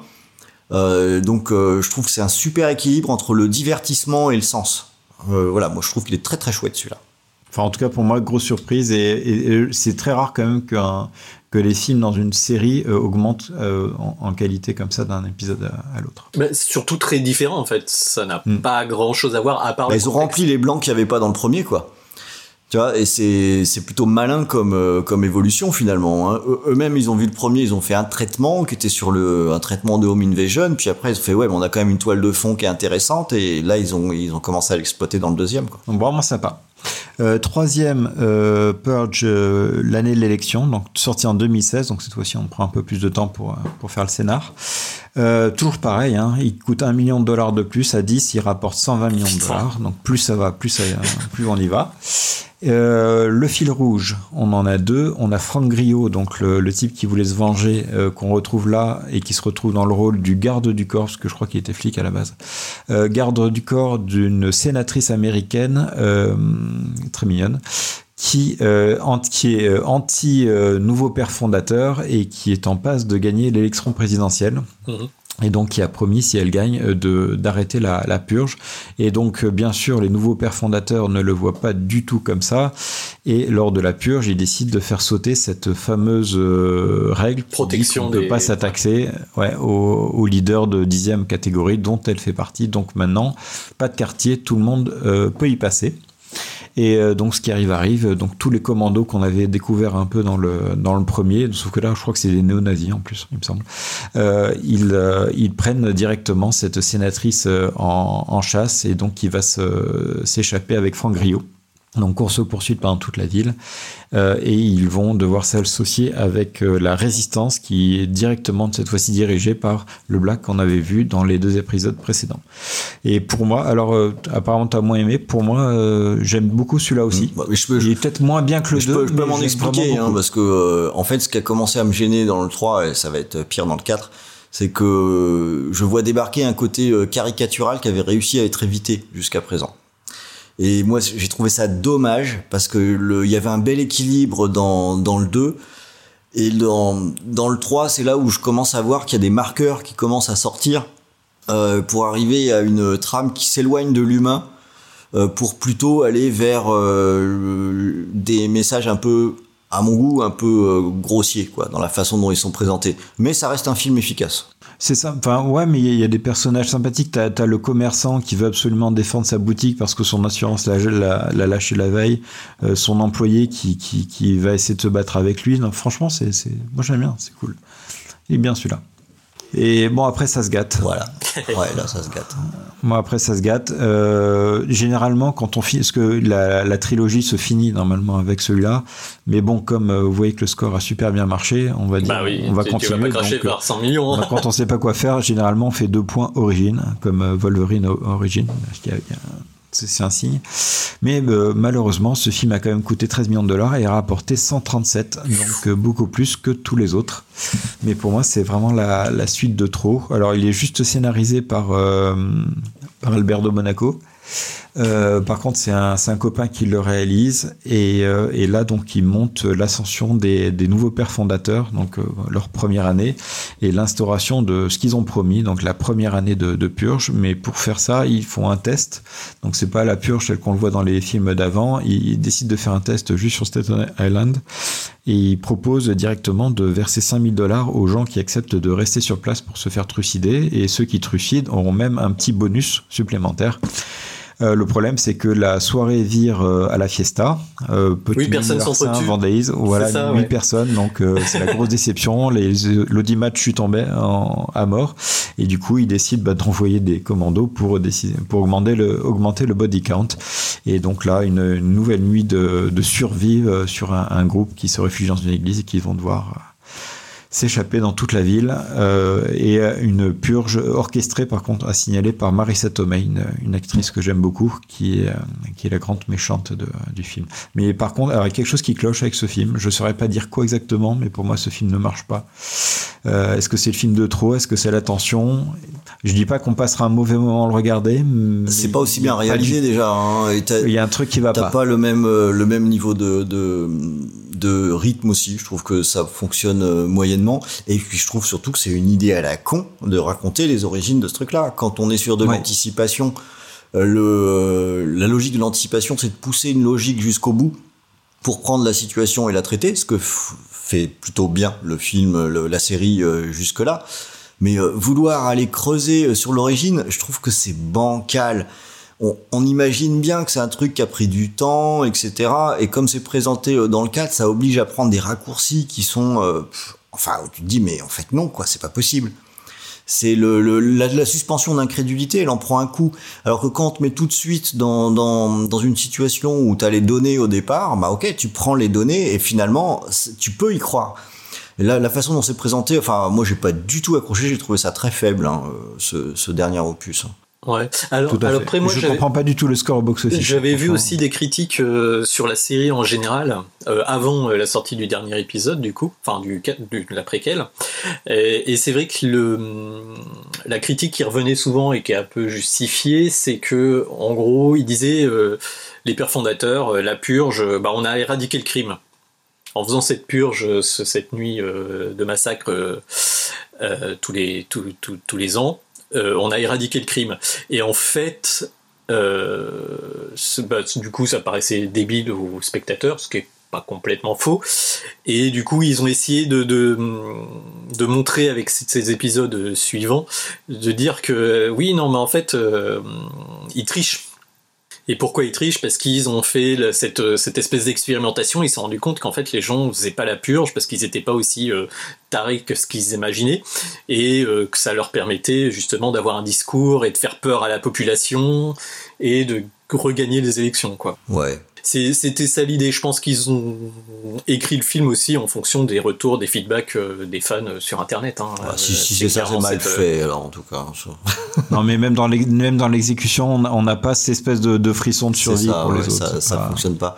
Et, et qu'est-ce que t'as pensé de la, de la série télé alors Alors la Ah série, alors ce qu'il faut bien réaliser, c'est que Purge, c'est quand même même le dernier, hein, même 13, c'est pas énorme, c'est des tout petits budgets. Et on voit maintenant les séries qu'on arrive à faire sur les Netflix et Amazon et autres, et la série est exactement pour moi de la même qualité que les films. On voit quasiment pas la différence, sauf que c'est une série. Et franchement, je la recommande, enfin, en tout cas pour ceux qui aiment, ceux qui ont, qui ont aimé, je la recommande très chaudement parce que c'est vraiment, ceux qui aiment, c'est exactement la même chose. C'est foutu pareil, les moyens sont exactement les mêmes, l'histoire exactement les mêmes et il n'y a pas cette espèce de, de, de décrochage qu'il y a dans l'opus numéro 4. On suit encore des destins parallèles. Et c'est vachement bien foutu. Ouais. Donc, euh, je sais pas si vous l'avez vu. Moi, j'aime vraiment beaucoup. Ça, ça parle de quoi vaguement?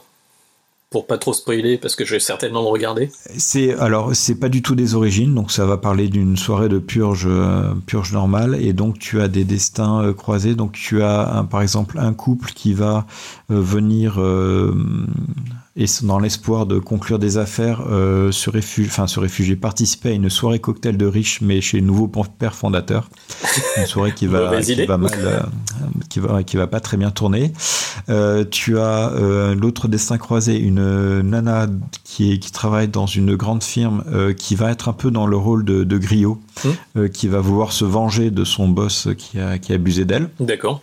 Euh, tu, et ensuite, il y a le, bah, à peu près le rôle de griot. C'est un mec, euh, un marine qui revient aux États-Unis pour retrouver sa sœur, euh, pour la protéger pendant la purge. Et sa sœur euh, s'est faite emballer par une, une secte. Et la secte, en fait, elle, elle convainc des, des jeunes adolescents écervelés de servir de sacrifice pour des, des bouchers. Quoi. Donc, elle parcourt un, un bus à travers la ville et ils ont rendez-vous avec des, avec des bouchers. Donc l'élu sort du bus et sous les regards médusés des autres adeptes de la secte se fait trucider à coups de hache, etc. Et voilà. Mais euh, donc ça c'est les trois histoires, mais ils vont, il va, y avoir- il va avoir des croisements, mais c'est vraiment très bien foutu. Enfin, J'aime vraiment beaucoup. Moi, je vais mettre une petite réserve. Moi, je, je trouve que l'écriture de, de type série euh, nuit à la, à l'attention. Euh, voilà, moi je, je suis pas allé au bout euh, à cause de ça.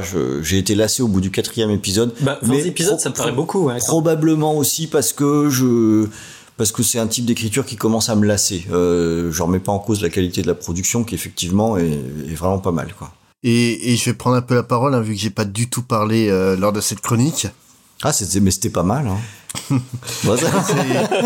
Comme en préparant l'émission, j'avais dit qu'il y avait un, un film euh, que je luttais pour finir, c'était celui-là. Ah ouais. J'ai même pas été jusqu'au bout. Je suis arrivé au. En fait, le film a commencé au bout de deux minutes dès quel- que quelqu'un euh, ouvrait la bouche. Je sais les yeux au ciel parce que je trouvais ça ridicule. Euh, je suis arrivé à la scène où euh, les les catégories 10 euh, arrivent euh, donc chez Tanok Ils ont sonné. Bonjour, on est les riches, on veut notre pauvre, sinon on vous défonce la gueule. J'ai coupé le film. Ah oui? Je- je- J'ai trouvé ça d'une nullité affligeante. C'est c'est pas de la faute des acteurs parce que les acteurs Ethan Hawke, Lena Headey sont sont plutôt corrects. L'écriture est insipide.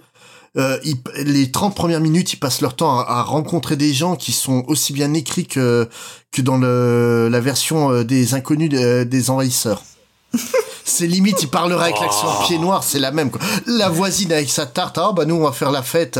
Vraiment, elle sortirait un bijou, Monsieur Vincent, c'était la même. quoi. J'ai trouvé ça vraiment pathétique. Je sais pas ce que vaut le reste de la série, mais là vraiment le film, été incapable d'aller. Ah, c'est celui-là alors Ouais. Ah, je m'attendais à autre chose. Ah, mais c'est intéressant, c'est intéressant du coup, parce que ça veut quand même dire du coup qu'on a des, on a des avis qui sont très très divers. Ah sur, euh, mais, mais mais vraiment au bout de ouais même pas une demi-heure j'ai coupé le film je n'ai pas été capable de le finir tellement je, il m'insupportait quoi c'est c'est- j'ai trouvé ça navrant et moi la, la purge le seul truc que j'avais vraiment aucune opinion euh, sur la série ou quoi que ce soit j'en avais jamais vu un seul et euh, le seul truc que je connaissais de la purge c'était vaguement le concept et puis euh, l'épisode de Rick et Morty qui est sur le Rick et Morty, évidemment. c'est tout ce que j'en connaissais. Là, j'ai découvert le premier film, ça m'a coupé l'envie de voir le reste. Quoi. C'est réellement. Bah, en même temps, c'est quand même, euh, c'est quand même intéressant parce que souvent, quand il y a des avis qui sont très, très diversifiés sur un film, ça vaut d'autant plus le coup d'essayer. Euh, soit pour arrêter au bout d'une demi-heure, euh, soit parce que c'est suffisamment particulier pour qu'on accroche euh, carrément. C'est l'écriture. J'ai détesté l'écriture des personnages, mais, Mais sur, sur le premier, je crois que je comprends ce que tu veux dire en plus. Hein. C'est, je, je peux, je peux, je peux comprendre ça aussi. ouais. rien que la, la, la découverte de la, de la fille de Ethan Hawke en mode oui c'est une chaudasse euh, habillée en, en écolière. Ah sérieux quoi les gars quoi. Ah mais Gizmo, il aime bien les T'aurais dû écoles- pousser les- quand les même en écolière, Oui. c'est pour ça aussi. Oui, Britney Bah Spears. ça aussi. Hein, Ton kiff, c'est un reboot avec Mitra. C'est ça. Là, C'est vra- ça. vraiment, j'ai pas pu. J'ai aucun jugement sur la série parce que je euh, ni sur la série de, de films ni sur la série télé. Hein, je les ai pas vus. Je me euh, je m'abstiendrai toute la vie. Mais le premier, ouais, ça, ça a été une épreuve pour le regarder pour moi. Ok, ok. Eh ben écoutez, on va enregistrer ça. Hein, euh, ça fait euh, voilà, ça vaut le coup d'essayer de se faire une idée. Hein. Euh, En tout cas, c'est suffisamment particulier pour que ça provoque des avis tranchés et ça c'est plutôt cool aussi.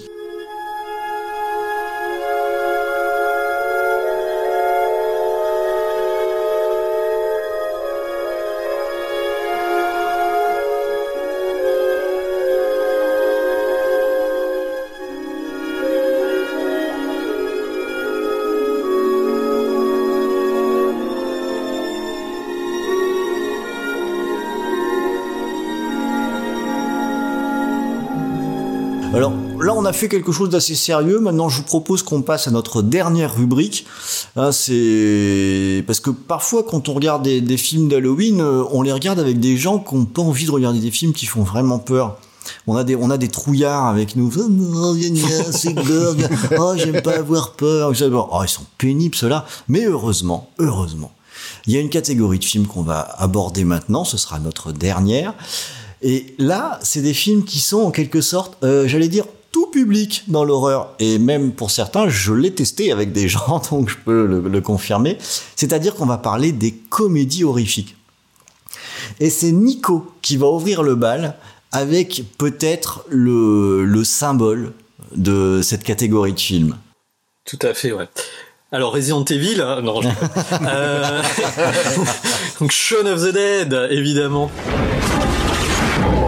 Vous vous êtes déjà dit que la vie moderne n'était pas vraiment votre tasse de thé Vous faites tous les jours de la semaine le même boulot sans avenir.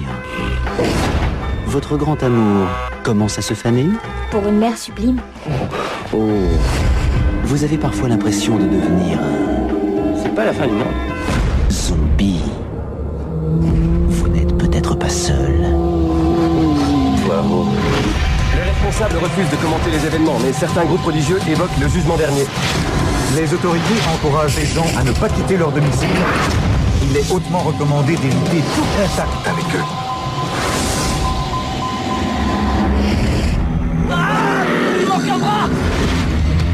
C'est quoi le plan? Rappelez-les à la tête, ça a l'air de marcher. Pourquoi aller chez Lise? Parce que je l'aime. D'accord, chérie. Deux secondes. Et ne bougez plus. J'arrive, maman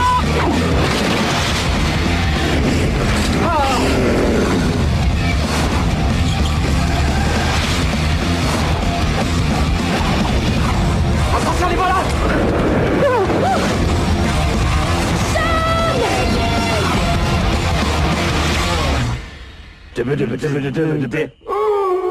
Film de 2005 par Edgar Wright. Euh, je commençais par le pitch rapidement.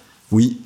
Donc euh, Sean, et qui est joué par euh, Simon Pegg, est un petit employé de magasin d'électronique euh, qui a un peu tendance à stagner dans sa vie, hein, on peut le dire, qui se résume à bosser, aller au pub et jouer à la PlayStation avec son, pod, son pote Ed, qui est joué par Nick Frost. Euh, et sauf que bah, il a aussi une petite amie qui s'appelle Liz et qui va le laisser tomber au début du film. Sauf qu'ils va être, euh, qu'ils vont être rattrapés par une apocalypse zombie. Des choses qui arrivent. Et donc enfin, on va suivre cette. Là, dans le cas de Sean, il va plutôt se faire devancer tellement il capte rien. Ah, c'est clair. Euh, donc on va suivre cette bande d'amis euh, qui va tenter, euh, comme ah oui, ça se passe en Angleterre, hein, euh, qui va se rendre au pub, qui est bien évidemment euh, Le dernier bastion de l'humanité. ça s'appelle le Winchester Ouais. d'ailleurs, donc euh, voilà, c'est voilà. Donc à la jeunesse du projet, on a le trio Wright, Peg et Frost, qui avait déjà fait ses armes dans une série qui s'appelle Spaced. euh, que je conseille vraiment. C'est c'est super bien. Je l'ai découverte sur le tard avec un gros coffret DVD de deux DVD parce que comme toute série anglaise, il y a 12 épisodes de 20 minutes et puis c'est plié et c'est fort dommage parce que c'est vraiment excellent. Et d'ailleurs euh, alors, j'avais regardé sur internet et il disait qu'il y avait un épisode spécial euh, de Space qui était un prototype soi-disant de, ré- de hum, Shaun of C'est the fini, Dead. Resident Evil, Alors, je vais revoir. Eh, Mais non, c'est pas fini. Parce que justement, en fait, c'est plutôt un épisode Resident Evil. C'est euh, en fait euh, Edgar- C'est euh, Sean, euh, pas Sean, non, Simon enfin, Pegg. Simon Pegg. qui rêve de Resident Evil en fait. En fait, il, il joue à Resident Evil comme un fou, quoi, il- en prenant aussi du speed, hein, faut bien le dire, parce que c'est une série très- très ouverte sur les drogues. Et du coup, l'intro de la de, de l'épisode, euh, bah, il voit des zombies partout. Et effectivement, c'est un peu filmé comme certaines scènes de Shaun of the Dead, mais en fait, le l'épisode part totalement dans une autre direction, en fait. Euh, c'est juste qu'il reste à la maison, qu'il joue à Resident Evil, mais ça n'a pas vraiment d'impact sur le reste euh, de l'épisode. Sinon, l'autre point Donc, commun euh, avec voilà. Space et Shaun of the Dead, c'est que t'as une scène où il rencontre un deuxième groupe de survivants. Et justement, a- Qui sont des acteurs, Ouais, En fait, la, la, euh, celle qui dirige le groupe de survivants qu'il rencontre, est en fait l'actrice principale qui joue avec. euh, avec C'est ouais. Daisy, ouais. Et, et c'est vrai que euh, au-delà de ça, on retrouve bah, la complicité des deux personnages et euh, plein d'effets de caméra, de mise en scène qui ont, ont voyé la même chose un peu dans Space, Spaced, en sachant que Space c'était une série très petit budget. hein. Ça n'a rien à voir avec euh, Shaun of the Dead. Donc voilà, euh, donc euh, qu'est-ce qu'on pourrait dire euh, sur Shaun of Bah the que c'est un chef-d'œuvre déjà. c'est le meilleur film de la sélection de très loin. voilà. Euh, c'est un film culte. Les acteurs sont excellents. La réal est au minimum propre. Oh non, et c'est- parfois c'est juste brillant, plus que brillante. propre, oh là là. Ah oui, oui, non, non, il y a non, des scènes qui sont voilà, mais il y a des scènes qui sont géniales, dont la fameuse scène de la gueule de bois. En gros, euh, bah, première scène, Sean euh, fait la fête toute la soirée avec son pote. Euh, il va à la supérette du coin, il achète ses trucs, il rentre chez lui. Il glisse. Il parle aux gens, euh, mais tu sens qu'il a une barre mais monstrueuse, donc euh, voilà, et les gens lui parlent, mais il, il comprend pas. Et du coup, l'apocalypse zombie survient, et il refait exactement le même chemin, avec des zombies qui passent. Il capte rien. Et, et genre, il y a un zombie qui est là, euh, il fait non, non, mais désolé, j'ai pas de monnaie et tout ça. il arrive dans la supérette, tout le monde est mort, mais il s'en rend pas compte, il laisse la monnaie, il prend son coca, il rentre. En glissant sur une mare. Il- ouais, il fait genre, ah merde, euh, zut, c'est quoi ce truc? Il rentre chez lui, il a pas compris qu'il y avait l'apocalypse zombie, quoi. Et après, il y a un zombie qui rentre, et là, ils font, mais ça va pas, meuf, euh, t'es pas bien, putain, elle est bizarre, cette meuf, et tout. Et euh, ils mettent bien 15 minutes de film à se rendre compte que euh, la meuf, c'est un zombie, et qu'elle essaie de les tuer, alors qu'ils sont nourris de ça, quoi. Non, mais déjà, de culture zombie, quoi. déjà quand ils sortent du pub complètement torchés, debe, euh, C'est- oui, oui. voilà, avec cette scène-là, euh, t'as t'as tout compris. Franchement, Shaun of the Dead, euh, c'est un, c'est un chef-d'œuvre, c'est un bijou, quoi. C'est découvert totalement par accident grâce au téléchargement illégal à la base. C'est pas bien. Ouais, mais si, parce que ça. Mais t'as racheté les DVD comme tout le monde. Ah ben, je dois avoir le Je crois que je l'ai en double, celui-là. hein, donc. euh, et mais euh, le, le truc, ouais, c'est découvert euh, par téléchargement illégal, euh, alors que personne euh, en parlait nulle part hein, de ce film-là. Bah, c'est un film pas en cinéma, mais il s'est vraiment diffusé. Alors, je pense effectivement, comme tu le dis, par euh, le téléchargement illégal, mais c'est devenu vraiment euh, dans mes différentes sphères de copains. Tout le monde l'a découvert à peu près au même moment et ça a vraiment euh, été un film. Tout le monde disait mais c'est génial. Alors, ce pour, truc. pour les amateurs de, fantastique et euh, d'horreur, euh, dès le départ, on savait. Hein, euh, le, euh, les, les échos arrivaient très très fort hein, sur, euh, ouais, sur non mais justement, moi, je, quand je l'ai téléchargé, c'est ça a été au moment où il y a eu sa sortie euh, en Angleterre, donc vraiment, euh, c'est- c'est- Au tout c'est- début, ouais. c'était au tout début. J'ai vu le truc, j'ai fait mon dieu, mais c'est- génial quoi. Et euh, quelques mois plus tard, en fait, dans le petit bled paumé dans lequel j'habite, euh, on avait une tradition des soirées Halloween au, au cinéma, donc euh, trois quatre films Mhm. jusqu'à 4 heures du matin, ils payaient le le, le petit déjeuner en sortie euh, de salle à la fin, on gagnait des cadeaux tout au long de la soirée. Et C'est cool ça. Ouais, non, c'était super cool. hein. On a, on a eu des très très bonnes soirées comme ça. Et justement, le, la, cette année-là, le projectionniste a décidé de passer ce film-là. Et je suis arrivé, et je lui ai dit excellent parce que c'est un bijou. Il me dit je sais pas, je l'ai jamais vu. Hmm. Je, je lui ai dit écoute, je lui ai dit écoute, reste dans la salle. Tu vas adorer. Il est resté dans la salle, mais il a kiffé, quoi. C'est, c'est, c'est vraiment un bijou, ce film-là, quoi. Et puis moi, la première fois que je l'ai vu, on me l'avait bien vendu, donc euh, voilà, je l'ai trouvé sympathique, mais à chaque fois que je le revois, je l'aime de plus Ouais. en plus en fait. C'est ça qui est vraiment euh, incroyable avec ce fait. truc, c'est que tu vois des nouveaux trucs, tu t'attaches au personnage et vraiment c'est un, un film. Tu, enfin, depuis qu'il est sorti, je dois le voir une fois par an, Pareil. et à chaque fois, Ah bon? je trouve que c'est encore mieux que la fois Bah, d'avant. sa force, c'est aussi, et on, on dira, enfin, je dirais peut-être la même chose sur un des deux autres films qui restent à présenter. Sa force, c'est le respect du sujet qui est traité aussi. Ouais. C'est que, et c'est là où c'est fort. C'est qu'on a un film qui va mélanger euh, des gags qui sont euh, mais, mais réellement drôles quoi. Ça fait partie des films euh, où moi je me suis vraiment esclaffé en regardant en regardant le film et moi je le connais par cœur et je continue de me marrer. Mais en même temps, on a un total respect du film de zombies, y compris dans le gore. On a quand même la scène d'éviscération classique qu'on doit trouver dans un film de zombies. Elle y est. Tu vois, on a, euh, on a un petit peu du, du, du dégueulasse là-dedans et il fallait qu'il y ait ça. Sinon, ça marchait pas. Et ce qui est fou avec, euh, avec ce mélange, c'est que malgré des scènes franchement dégueulasses, euh, tu peux le regarder en famille. Mm. Ouais. Partir d'un certain âge. Ça dépend avec qui. Et puis Bah, ma femme, elle a pas on trop peut- rigolé. Tu peux le regarder dans ma famille, en tout cas. non, et, et le truc, euh, c'est, c'est en fait, c'est que Shaun of the Dead, c'est un vrai film d'horreur, mais qui arrive à être drôle. Et tu trouves, autant tu trouves les Ou une vraie comédie qui est gore. Non, vraiment, vra- non, vraiment, je, je suis plus persuadé. C'est, je, suis- je suis vraiment persuadé que c'est un vrai film d'horreur. Hein, et, et tu, et en fait, plus que les scènes gore, ce qui me marque, c'est que t'as vrai, de la vraie émotion. La, la, la, la scène classique qu'on a dans tous les films de zombies avec le, la personne proche qui se fait infecter, là on l'a aussi donc avec la mère. Et, et la scène elle est poignante parce que tu t'es attaché à eux et tu les aimes sincèrement ces personnages-là. Et le mec il reste avec son copain pour l'éternité d'ailleurs après à la fin du film. C'est une vraie émotion, c'est vraiment un beau film, c'est un film qui est brillant dans sa réalisation, dans son écriture, dans l'interprétation. Euh, Bill Nighy, je suis tombé Ah amoureux oui, de lui euh, excellent. de- dans ce film-là. hein, c'est c'est vraiment un, un acteur extraordinaire. Et euh, mais voilà, vraiment, c'est si vous avez jamais vu Shaun of the Dead, mais qu'est-ce que vous avez foutu de votre vie jusqu'à présent, quoi? Ouais, c'est c'est vrai que c'est sûr, on est sûr de cartonner avec Ouais. ça. Et les, et, et les gars, ils ont montré en- après avec euh, Hot Fuzz à quel point ils étaient capables de digérer un, un genre et de pouvoir le traiter de façon drôle tout en respectant Et le puis, matériau. Hot Fuzz aussi est très gore. hein. L'aspect, l'aspect respect.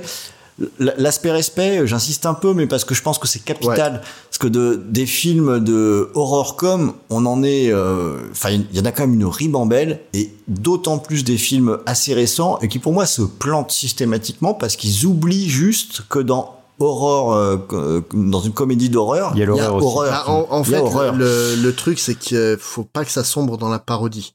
Là, C'est Shaun of the Dead, c'est pas Non, une non. parodie de film de zombies. C'est un vrai film de zombies, mais drôle. Le prochain film dont on va parler, pareil, c'est pas une, une parodie de, de film d'horreur. C'est euh, c'est c'est- pour moi, c'est euh, c'est vraiment un excellent film avant tout, quoi. Et euh, Hot Fuzz est clairement mon préféré de la trilogie Cornetto. Ah, moi aussi, Ouais, aussi. moi aussi, je crois que c'est autre chose. Mais, mais Shaun of the Dead, j'ai- j'aime toute la trilogie. Ouais, les trois sont excellents. mais Shaun of the, Shaun of the Dead, j'ai un amour particulier parce que c'est ma découverte de Edgar Wright, Simon Pegg et Nick Frost. Et euh, mais euh, ouais, c'est Puis brillant. je pense que ça a initié pas mal de gens à la comédie anglaise euh, qui existait déjà depuis pas mal de temps, mais qui a produit des trucs, mais tu les regardes aujourd'hui, c'est toujours au top niveau, excellent. Mm. euh, et euh, Et on trouve dé- déjà la, la, la patte de réalisation de Edgar Wright Tout à fait. qui, qui Oui. fait Ouais, ce- le, le, la coupage des scènes qui avec euh, synchronisé avec la musique et les bruits. Et les transitions aussi, sur la- les et- transitions de scène. Et ça, c'est vraiment génial. Et justement, je sais pas si vous connaissez la chaîne YouTube Every Frame is a Painting. non. Donc en fait, c'est une chaîne YouTube euh, néo-zélandaise euh, de mémoire euh, qui a été créée par un monteur qui voulait expliquer le travail de montage à travers le cinéma et compagnie. Il a fait une une vidéo sur euh, la comédie visuelle au sein des, des films de Edgar Wright, notamment Shaun of the Dead. Et c'est ce qu'il explique, c'est que quand les Américains vont faire un, un film comique, ils font du comique basé sur le son. Ouais. Tandis que euh, tandis que Edgar Wright, lui, en fait, c'est très visuel, quoi. On Tu- sent qu'il aime ça, prends, euh, ouais, mais non, et euh, tu vois, t'as des transitions qui rentrent d'un côté de l'écran auquel tu t'attends pas. Par exemple, dans Hot Fuzz, quand on lui sort, on lui amène une tranche de gâteau qui sort, qui pop de nulle part. À, à quasiment toutes les scènes, ou alors quand il quand il change de de ville, tu vois en fait euh, bah, qu'il part dans la cambrousse, qu'il perd le réseau et compagnie, alors que dans un film américain, tu vois juste un trajet en voiture. Bah, où t'as t'as, euh, des nanas qui font ah j'ai plus mon réseau euh, je peux pas euh, textoter voilà. mon dernier truc machin chose comme dans le début de vendredi 13 2009 T'as- t'en- Tu le t'en- sais. Tandis que dans Edgar Wright, t'as un vrai sens du rythme qui est incroyable, quoi. C'est, c'est vraiment du talent. C'est- pour moi l'un des, des meilleurs réalisateurs découverts ces 20 dernières années. Hein. Edgar Wright est largement. euh, bah il a une vraie patte Ouais, c'est surtout ça. Il a une vraie patte, c'est un vrai réal. Ouais. Ouais. Il n'applique pas des recettes, quoi. Donc, euh, bah écoute, euh, excellent choix, bien sûr. Bah oui. hein, euh, Carton plein. ca- carton plein, des tas de pouces bleus, des étoiles et tout. Alors, je pense que beaucoup, beaucoup, l'ont déjà vu. Ceux qui l'ont déjà vu, ben il faut le revoir. Euh, Voilà. Ceux qui l'ont pas vu, vu, ben il faut le voir. C'est la reco ultime tu l'as vu tu le revois tu l'as pas vu tu le vois. Alors oui, oui, mais mais j'ai un petit chouchou qui arrive là. Un- Ah, alors voilà. On est trois. J'ai- tu me fais peur. J'ai un petit chouchou qui arrive là euh, du côté de chez de chez Gizmo qui va qui va me faire plaisir parce que parce que j'ai vraiment beaucoup d'amour pour le film euh, dont il va nous parler. Gizmo, c'est à toi. Alors moi, je vais vous parler d'un film également récent, donc 2010, c'est Tucker et Dale. Et en français, c'est Fight, no, Fight le mal, et en anglais, c'est Tucker and Ouais. Dale versus Evil. Laissez tomber vos conneries, moi j'ai une histoire vraie. C'était un groupe de potes de fac, exactement comme nous. Ils étaient venus faire un petit peu de camping. Faut pas rester là, ça me fait flipper. Mais ce qu'ils pouvaient pas savoir, c'est qu'ils étaient pas seuls ici, dans cette forêt. Alors les filles, on va camper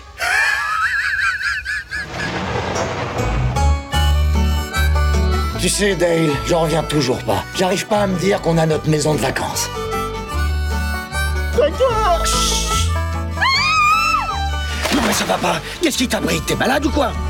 Oh non Ils l'ont enlevé On a votre ami, mais pourquoi ils s'en vont Chad C'est les pousseurs Ils ont capturé Allison Venez voir Je pense qu'on les a retrouvés.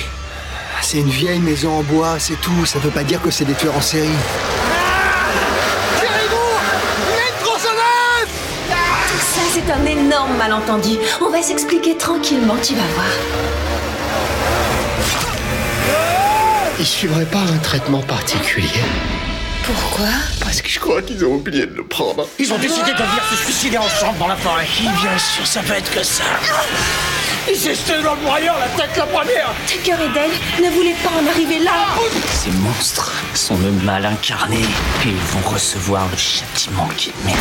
Ce gamin, il ferait bien d'aller consulter. Je vais te décrocher de là. Attends Oh, tu t'es fait mal. Super les vacances Je trouve que la- le titre français, là, par contre, il est Fight le mal, c'est pas mal. Ça- ça- 13 ça sur donne, 10. ouais. Fight le mal, c'est tellement drôle. C'est aussi bien que, mec, où elle est ma caisse Ouais, c'est Ça, ça. donne trop envie de voir ce film, même si t'as pas envie de le voir, tu dis putain, quand même. Malgré la jaquette aussi, qui est, qui est dommage par contre la jaquette. Mais bon. Et euh, pareil, il est réalisé comme, euh, comme Purge, par, euh, écrit et réalisé par une seule personne, donc euh, Ellie Craig.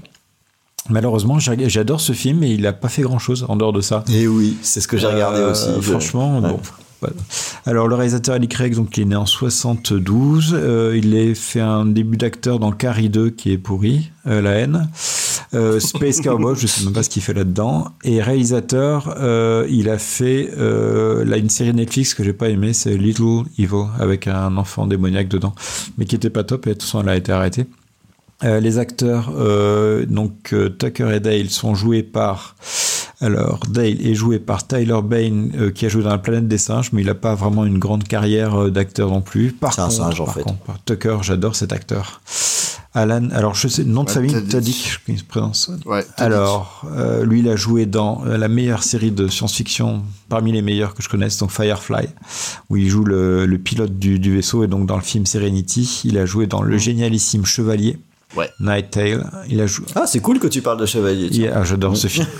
Ouais, c'est un film qui, qui- un J'ai film médiéval qui commence avec la musique de Queen. Avec du donc rock. Ouais, ouais. Bref, euh, Rogue One et euh, iRobot aussi. Donc euh, très bon acteur, extrêmement expressif. Le pitch. Alors le pitch, ça tombe très bien qu'on passe en dernier puisque euh, le pitch c'est un gloubi-boulga de ce qu'on a vu juste avant. Puisque c'est un mélange de euh, Vendredi 13 et d'Evil Dead.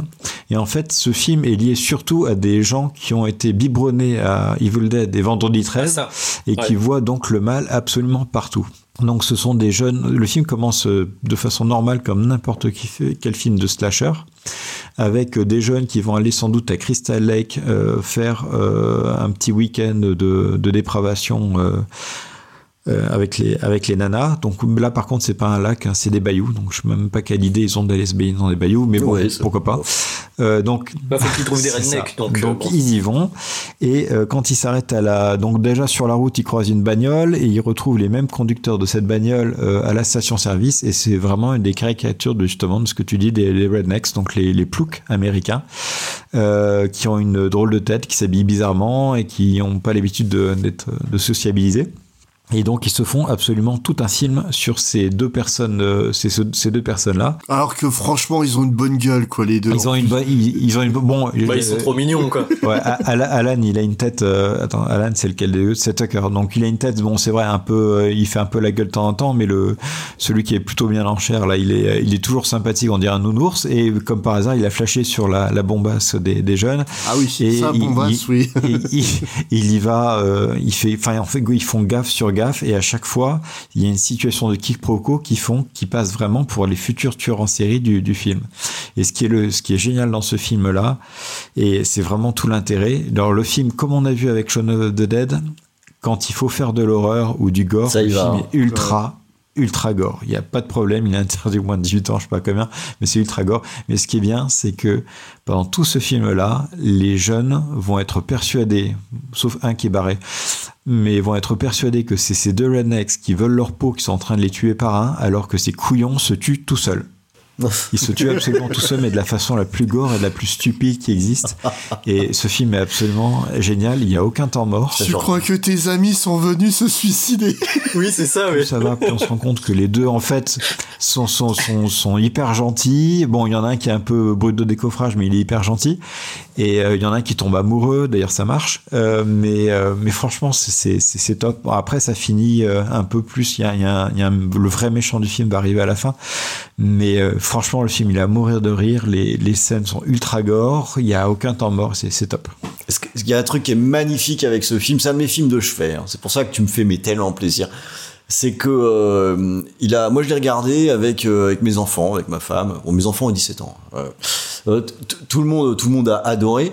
Et je trouve que c'est un film qui réussit à trouver un super équilibre parce que quand t'as un, un certain bagage sur le, le cinéma, euh, le cinéma d'horreur, en fait, tu vas retrouver des références un peu partout, comme cette scène absolument invraisemblable où le mec court avec une tronçonneuse pour essayer de virer les abeilles et euh, qui, qui- est génial, quoi. Évidemment, c'est forcément massacré à tronçonneuse, si tu veux, mais si même si tu n'as aucun bagage euh, sur des films horrifiques, ça n'empêche pas le film de fonctionner.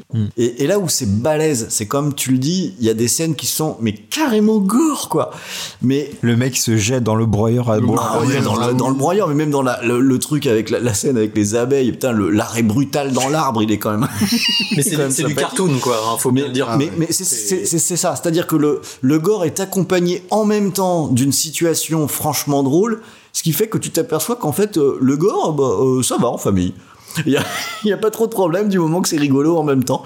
Et le, ça fait aussi partie des films où, quand je l'ai vu la première fois, euh, c'est un film que j'ai acheté euh, à la jaquette à cause du titre. Je me suis dit, ça a l'air Bah complètement con, ça va être absolument parfait pour une. Ah, moi, je l'attendais, Pour une soirée. Bah, celui-là, j'en avais pas entendu parler. Et je dois dire que le, le visionnage m'a mis, mais sur le cul, quoi. Le, je m'attendais, mais pas du tout, du tout un truc pareil. Et le, le début, en plus, c'est très, très malin parce que tu, tu mets les dix premières minutes, t'es pas encore sûr si tu vas être dans une comédie ou dans un slasher à la con. Et le, euh, dès, dès que ça commence à partir en vrille, c'est, c'est juste, mais c'est du petit lait, quoi. Le truc est fantastique. Qu'est-ce que c'est drôle, Tucker Handel. Et je crois même qu'il est dispo sur Amazon, si je dis pas de conneries, sur euh, Amazon Prime. Mmh, euh, Je pense pas. Je crois pas. bah, je sais que que, je sais que pendant une période, il était sur Netflix. ou sur Netflix, ouais, mais J'ai décidé de lâcher euh, euh, sur pour l'occasion du, du podcast. J'ai dit, oh, allez, je franchis le pas, je l'achète. Ah, ah, moi, je, je l'ai depuis des années en bleu. Ouais, moi je l'ai depuis longtemps aussi, moi. ce- Mais c'est euh, c'est vraiment une perle, ce, ce Ah film-là. ouais, ça, c'est un, bi- c'est un bijou. Moi, en fait, ce film-là, je l'attendais parce que bah, je suis un gros gros fan de Alan Tudyk et euh, Tyler Labine, j'avais beaucoup aimé dans dans une série qui s'appelle Reaper, Le Diable et moi, Mm. où euh, donc euh, il, euh, il joue le meilleur ami du fils du diable. C'est c'est une bonne petite série. Hein, que, en en fait, c'est un mec dont les parents ont vendu son âme au, au diable quand il était gamin. Sympa. Donc il se retrouve à être obligé de collecter euh, les, les âmes pour euh, pour euh, le diable qui est joué par Ray Wise qui est magistral dans ce rôle-là. Et euh, il doit remettre les âmes au pire endroit sur Terre, donc au service des immatriculations de sa ville. Et euh, donc pour l'aider dans sa dans sa mission, t'as Tyler qui joue le meilleur le meilleur ami euh, complètement frappé euh, et euh, vraiment voilà j'avais deux acteurs que j'aimais, j'ai entendu parler de ce film-là, j'ai vu le concept. Je suis très friand des des comédies euh, des comédies d'horreur. me suis dit ça peut faire quelque chose de génial. Ah ben j'ai vu le film, c'était c'était parfait. C'est c'est un moment un moment de grâce hein, pour moi. C'est c'est vraiment euh, comme comme pour Shaun of the Dead, c'est un vrai film d'horreur mais avec de l'humour. Et, et différent de Shaun of the Dead, c'est que c'est une comédie romantique en fait. Bah, Shaun of the Dead aussi, parce qu'il veut récupérer Oui, sa femme. enfin, moi. Là, c'est mignon quand même, le mec qui a pas une nana et qui. Ouais. Là, là, là, c'est vraiment euh, centré bah, sur ce personnage euh, qui tombe amoureux de la fille. Alors, je trouve que la fille est quand même, voilà, elle est jolie, elle est moins bête que ses copains, mais je vois pas pourquoi il tombe amoureux d'elle. Ouais, pourquoi pas, pourquoi pas, hein. euh, Bah, des voilà. j'explique pas, c'est comme ça, c'est les phéromones. C'est- J'aurais préféré. Elle est non mais elle est, elle est super canon, mais j'aurais préféré un, un autre truc que juste elle se cogne tout le temps, ce qui la rend plus humaine entre guillemets. Mais je, je trouve qu'ils auraient pu faire un truc en plus avec euh, avec cette nana, lui trouver un un, un twist qui qui fait que vraiment ils sont ensemble quoi, tu vois. Oui, je peux comprendre. Et puis, euh, et puis j'aurais aimé que ça aille plus loin dans le sur le final, mais c'est trop mignon quoi. Il, est mignon d'elle. Je pense que c'est la relation, c'est surtout sur le décalage quoi. La meuf, c'est une top modèle et lui pas du Oui. tout quoi. C'est Ouais, c'est c'est surtout. ouais, mais ça, ça passe assez vite, ça. Ouais.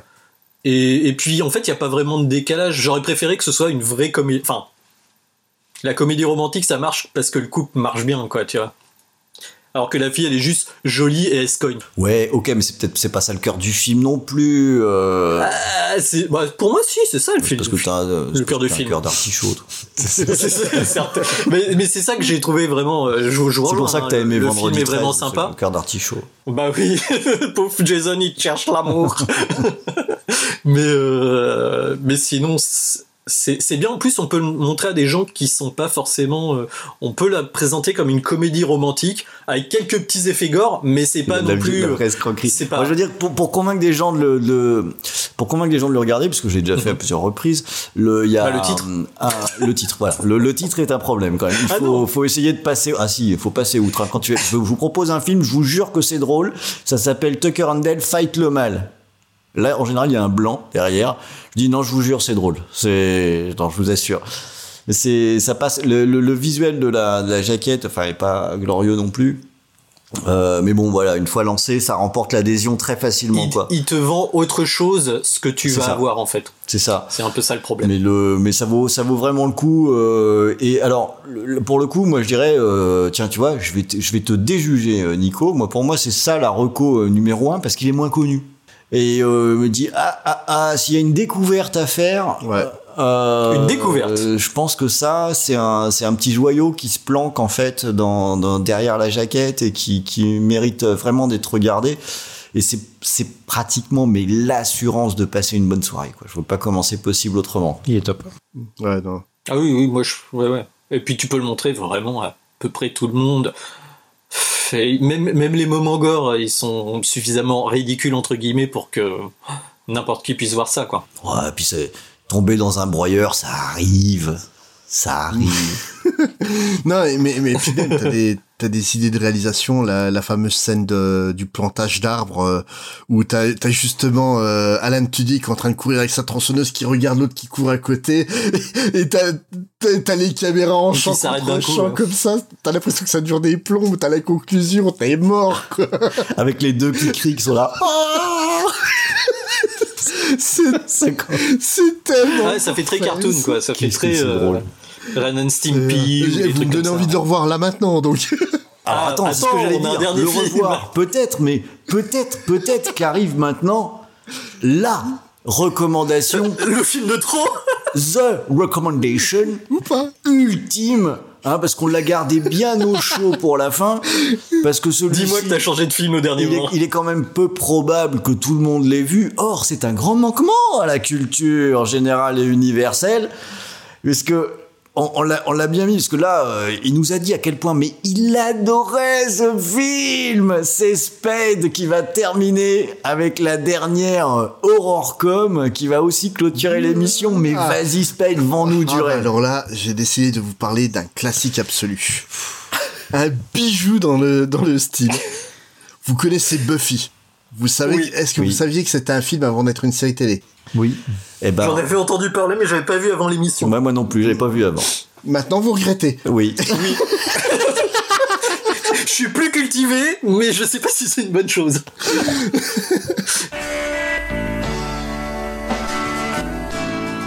Je suis Marcel. Marcel, te va pas mal Tu chauffes. Salut. Vous avez été choisi, Bichette, Pourquoi faire pour arrêter les vampires. Vous entendez des voix. Aurions-nous un cauchemar Vous m'avez lancé ce couteau en pleine tête. Vous l'avez attrapé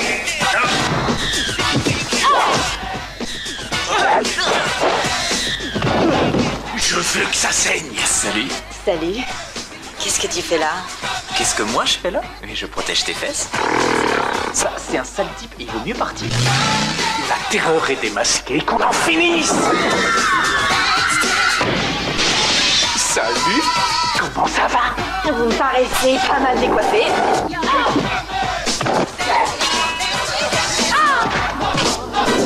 Frappe-le en plein cœur. J'en suis pas si sûre. Bichette, tu ressembles pas aux autres filles.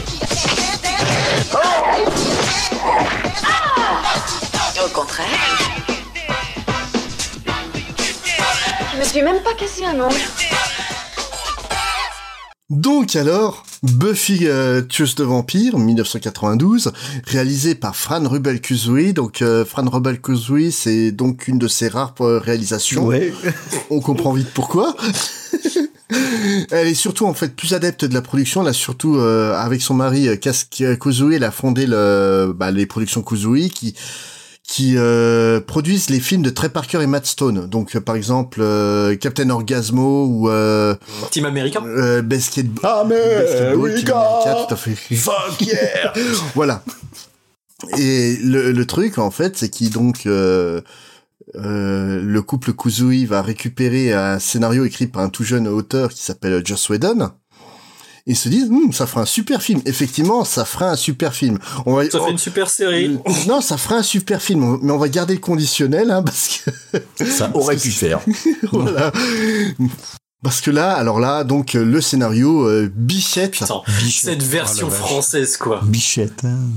Parce que oui, ils ont traduit euh, Buffy par Bichette. euh, c'est la cheerleader la plus populaire de Bichette. Bichette, la terreur. Voilà, mais elle est aussi une tueuse de vampires qui va sauver le monde euh, de l'arrivée du roi des vampires, Lotos. Tout ça en étant aidé par euh, donc euh, Luc Perry, alias Marcel. Oh la vache. Et qui a vu son meilleur ami, euh, donc euh, joué par David Arquette, Benoît, se faire tuer par euh, par euh, donc euh, bah, par Pee Wee Herman, parce que oui, Pee Wee Herman joue dans le film. Putain, je l'avais pas reconnu. Paul Robbins. Ah oui. c'est- Ah, et c'est puis il est, il est à 200% lui là. hein. Ah non, non, mais t- le pire, c'est qu'il y a un vrai casting de malade dans ce film-là. T'as Christy Swanson qui joue le rôle de Bichette. Bichette. J'arrive pas à. T'as Rutger Hauer qui devait des impôts, je présume. Ça, c'est certainement. qu'est-ce que Non, mais le pire, c'est que Rutger Hauer, il cabotine à mort. Je dis, est-ce qu'il réalise Ah de Ah, quelle mais bouse il est en je train de pense qu'ils sont vraiment conscients de ce qui leur arrive et euh, puis oui, il est à fond aussi. hein. Euh, do- donc Rutger Hauer joue le rôle de Lotos, le roi des vampires, et donc pour l'aider dans sa dans le dans son combat, euh, Bichette est soutenu donc par euh, est un observateur joué par euh, Donald Sutherland. Donc euh, Donald Sutherland, euh, c'est juste euh, 1900 Casanova, les douze salopards. Il s'est passé un truc avec les impôts en 92, je sais pas, mais il y a un type qui a fait des relevés fiscaux qui étaient pas bons. ou alors ou alors les les Kuzui sont euh, vu qu'ils sont euh, que Kaskazui est euh, d'origine euh, japonaise, il doit être affilié au Ouais, il y a Yakuza, et puis euh, Il y avait de la puis- menace. ouais. Donc, ce film est absolument épouvantable. Il y a Ben Affleck hein, qui fait une apparition à un moment Oui, donné. sur le terrain de basket. Ouais, ouais. Il est même pas crédité hein, quand même. Je crois qu'il a demandé à ce que ce soit Pour effacé. te dire le luxe de la distribution, quoi. Ouais, non, on va pas mettre Ben Affleck, c'est bon, il nous fait chier, on met pas au générique. hein. Et, et le truc, c'est que c'est quand même une curiosité, parce que Buffy, c'est quand même une des séries les plus importantes euh, de la fin du XXe siècle et du début du XXIe. Ça a changé la manière dont on écrivait les personnages euh, de manière drastique. Ça, pour euh, pour exemple, euh, la série The Shield, c'est c'est euh, créé par un, un élève de Whedon qui se base sur euh, la manière de travailler de Whedon pour faire le pour faire The Shield. Il a failli se baser sur le film, on a eu chaud. Et là, tu, to- tu tombes sur un film qui est absolument mais épouvantable. C'est réalisé n'importe comment. La base de Buffy, qui est quand même de, re- de renverser les stéréotypes, donc avec la jolie blonde qui, au lieu de mourir, va défoncer tout le monde. Là, elle est prise complètement au premier degré. Il, il y a toujours l'idée derrière, mais c'est tellement mal fait. Elle a zéro charisme, la nana, quoi. Ah bah, ah bah oui, euh, et puis, puis non, vraiment, ça- c'est, tu vois que le film, il y a 20 euros de budget de mis dans les décors, quoi. C'est, ils Bah, ont il y avait les plus rien. Il y avait plus rien. Ouais. Et j'ai- et j'avais envie en fait de vous proposer un film horrible Merci euh, au détriment de films d'horreur. Non, mais ju- justement, je comprends pas pourquoi tu l'as choisi tellement il est mauvais. C'est, Mais c'est justement parce que j'avais vraiment envie de vous proposer un mauvais. Alors moi, moi, ça, ça a quand même marché plus ou moins parce que euh, passé la consternation, je dois dire qu'il y a quand même eu pas mal de rires nerveux. Euh, ce qui, Ça, c'était l'alcool. Ça fonctionne pas mal avec le concept d'horreur com. Il y avait l'aspect, c'était assez horrible à regarder et en même temps, il y a quand même eu du rire. Donc euh, non, moi j'ai. En, en tout cas, il y a un truc qui est sûr, c'est quand que quand euh, Rutger Hauer nous, nous nous a quittés, on a rarement cité Buffy comme exemple pour euh, pour honorer sa mémoire. Et en fait, ça, ça tombe bien, quoi. C'était c'était très bien comme Mais ça. a- a- après, très honnêtement, je me demande comment je le vivrais, ce film, s'il n'y avait pas eu la série derrière. Est-ce qu'on se serait pas dit, Bah, comme ah, mais il y a film. quand même une idée de scénario, il y a quand même un, voilà. Mais non, tu l'aurais où? Non, oui, il serait oublié. personne ça, le- Bah oui. Fran- franchement, le, le, le film, il a, il a été totalement enterré jusqu'à la sortie de la, de la série télé, quoi. C'est, euh, même Joss Whedon le dit, le, le film c'est pas le préquel de la Mhm. de la série. Hein. C'est c'est une idée vaguement, mais en fait il a fait euh, fait faire un comic. Ouais, je l'avais acheté celui-là. Qui, qui reprend vaguement la trappe du film, mais plus à la sauce Whedon quoi. Et euh, et, et le truc c'est que ça c'est que c'est une curiosité quoi. C'est vraiment un film euh, totalement désavoué Mais- par son créateur. Pour l'aspect curiosité, c'est vrai. Ouais, mais des fois, t'as pas besoin, en vrai. fait. Bah, ah, il y a quelque chose quand même d'assez intéressant de se dire, tiens, avant d'arriver à Buffy, la série télé, il y a eu ça.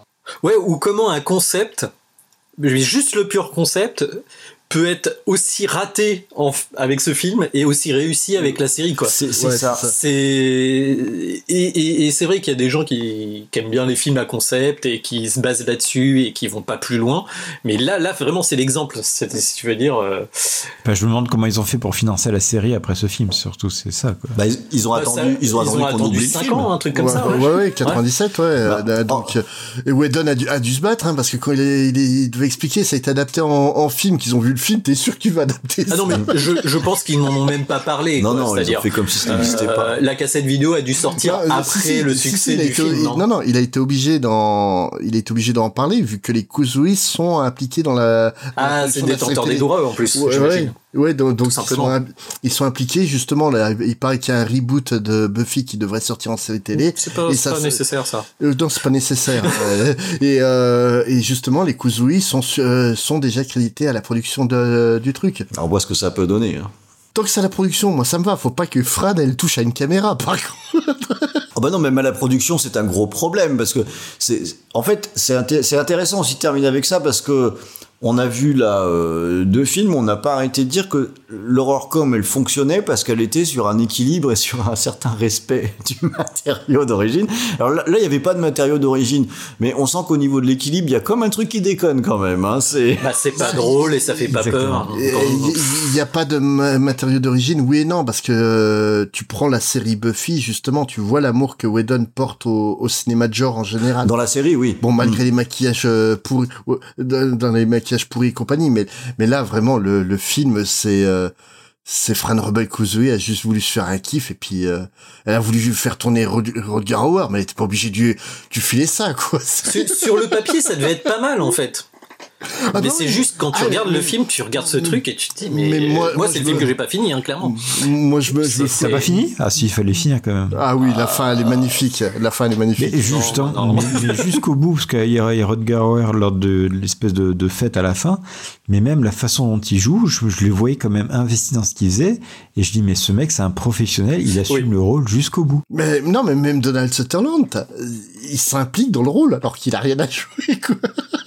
Non, faut vraiment que tu regardes jusqu'au bout, Nico, parce que tu verras, il y a un retournement de situation assez incroyable. Et, euh, tu vois, Je ça- veux pas. Ta, ta- ta vision sur le film va complètement changer. Ouais. Et je vais dire, euh, allez, Même mon intégrale sur- de Buffy peut-être à la poubelle. Peut-être même que ta vision sur la vie va changer. À, la, à, à la fin, t'as la main de Freddy qui sort et qui prend le masque de Buffy. D'accord. Ah. Mais seulement si Spence s'en- se tape l'intégrale de The Purge.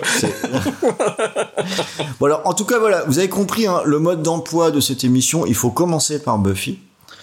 Euh, ce, qui, ce qui permet de mieux Sombrer dans l'alcoolisme. Resident Evil, en fait, ça passe beaucoup mieux. Après, on fait oh, C'est Ah, pas fait, mal.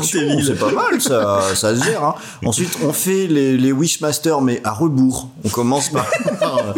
Ouais, par tu le- les avais oubliés les hein, Wishmasters, par- on va par les le passer. dernier, voilà. euh, hein, American Nightmare, pareil, ça se fait à rebours. Et après, on, après, on peut commencer à regarder les. Normalement, après, on est complètement mûr pour euh, Jason. Ah, le premier Jason vendredi X. 13, il est rude quand même. Voilà, voilà, donc il y a quand même un ordre pour regarder les choses. Et euh, c'était important de terminer par Buffy pour bien, bien signifier quand même comment est-ce qu'il fallait envisager euh, vos soirées d'Halloween, quoi. Et puis, quand- et puis si vous aimez vos amis aussi, c'est important.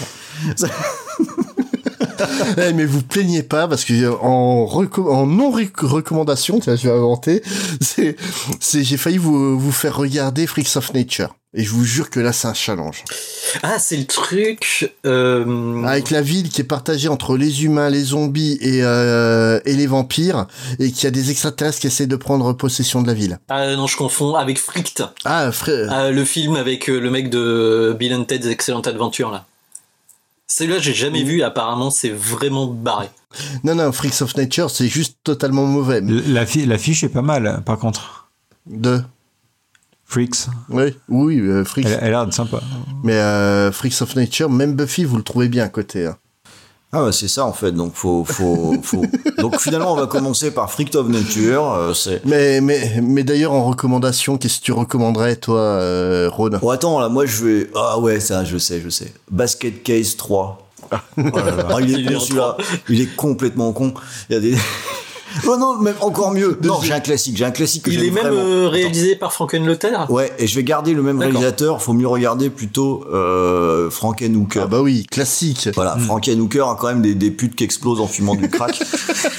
ça, euh, je, pense- je pense que rien qu'avec cette phrase, vous avez envie de le voir normalement. C'est un bon pitch. Hein, je pense que c'est pas trop mal avec un mec ensuite qui trie les nichons pour refabriquer une femme. Enfin, c'est c'est évidemment complètement stupide, mais mais, mais particulièrement jouissif. euh, voilà, dans, dans cette catégorie-là, je, je- C'est vrai que la catégorie comédie, en fait, on avait, on a fait une sélection, mais il y avait vraiment pas mal de trucs sympas, dont euh, un film d'horreur comédie japonais qui s'appelle Dead Sushi. Ah, que je connais pas celui-là. Euh, c'est dans le style de Robo Geisha, Tokyo Gore Police, tous ces trucs-là. C'est Typhoon? Je sais pas si, je sais pas si c'est le même producteur sur tous les films. Mais c'est vraiment dans le même style et euh, faudrait en faire euh, l'année prochaine sur Halloween euh, un spécial Japon. Oh la vache. Il y a des trucs, euh, il y a des trucs pas mal. Mais en, non, en, en comédie horrifique, justement. Et la main qui tue. Ah, la main qui tue, qu'est-ce que c'est bien la main qui tue. Vu aussi à une soirée Halloween euh, au cinéma de ma ville, justement. Très très bon. Ça. Ah bon, on a bien, on s'est bien marré. Et sinon, il y en a un que ton comparse Creepers a découvert il y a pas si longtemps que ça, Final Girls. Ouais, Final Girls, très cool. Qui est, qui est très sympathique. Bah oui. J'ai été, j'ai été déçu, quoi. Ah, moi Ah. j'aime bien, moi j'aime bien. Mais il y a, ouais, il y a un truc, euh, je sais pas, il y a un truc, justement, c'est pas ou pas assez gore. On parlait de, justement, une comédie doit assumer le genre, et là, euh, ouais, ok, c'était des références à Vendredi 13, et puis, euh, bon, je sais pas. Par contre, je trouve pas que ce soit assez drôle par rapport à ce qu'on a cité. Bah disons, euh, disons que c'est une comédie horrifique dramatique parce que c'est la notion principale est quand même euh, la notion de deuil quoi. Non, puis mais, t'en as d'autres trucs. Allez, en série télé, on a quand même les H versus Evil Dead, Ah qui, oui, sont, qui sont quand même oui, absolument oui. formidables. Le, euh, non, il y a, y, a, il y a manière, il y a, il y a quand même des tas de trucs très très rigolos au niveau de, de, de l'horreur. Il y a moyen de se marrer avec ces conneries-là. Euh, bon, est-ce qu'on a fait, euh, est-ce qu'on a fait le tour quand même parce que je vois le chrono qui défile là. Je Ouais, pense- on a à peine fait trois heures, Non, en franchement. vérité, on, bon. on a On pas est très forcément fait le tour, mais on a déjà balancé pas mal quand même. Euh, eh ben écoutez, chers auditeurs, j'espère que vous vous êtes amusés avec nous, que vous allez peut-être piocher un petit peu deux trois choses. Euh, pour agrémenter euh, vos soirées de frissons euh, ou de rire ou de rire et frissons. Ce serait très sympa pour nous, enfin non, très sympa pour vous surtout, vous passerez des bonnes soirées comme ça, euh, sauf avec quelques titres, sauf avec Buffy par exemple. qui- Eh les mecs, vous aimez bien Buffy qu'il faut, peut-être. J'ai quelque chose Je suis tellement fier de moi de vous avoir affiché. Et, non, mais franchement, j'ai regardé ce film, j'ai pensé euh, toujours une fois à la série Batman en noir et blanc. J'ai dit, il a recommencé. Il a recommencé. Je vais le quitter ce podcast.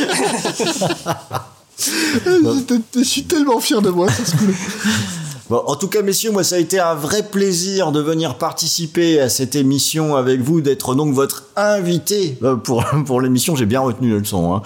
Euh, pour, ce, pour ce spécial Halloween, j'espère que vous avez passé une très bonne soirée euh, pendant cet enregistrement. Euh, mais je crois que oui, je crois qu'on s'est bien marré quand même. Nous on s'est bien marré déjà, c'est le principal. à le préparer et à en parler. Ouais. Donc, euh, chers auditeurs, hein, vous n'hésitez pas à nous faire euh, de nombreux retours. Euh, Est-ce que vous avez vu les films dont on a parlé? Est-ce que vous allez en voir? Est-ce que vous avez d'autres suggestions? Vous pouvez partager Ah oui. à foison. Hein, euh, Allez-y de bon cœur, euh, ça nous fera plaisir. On va tous partager ensemble, frissonner, découvrir, se marrer, parce que c'est ça aussi Halloween. Et puis, et puis on va se quitter en musique quand même. Allez, ok. Donc on va mettre quoi le, La musique La musique de vendredi 13. Oui, on part pour la musique de vendredi 13 Allez, Allez, c'est parti, ouais. Allez, ciao Salut, Salut, salut.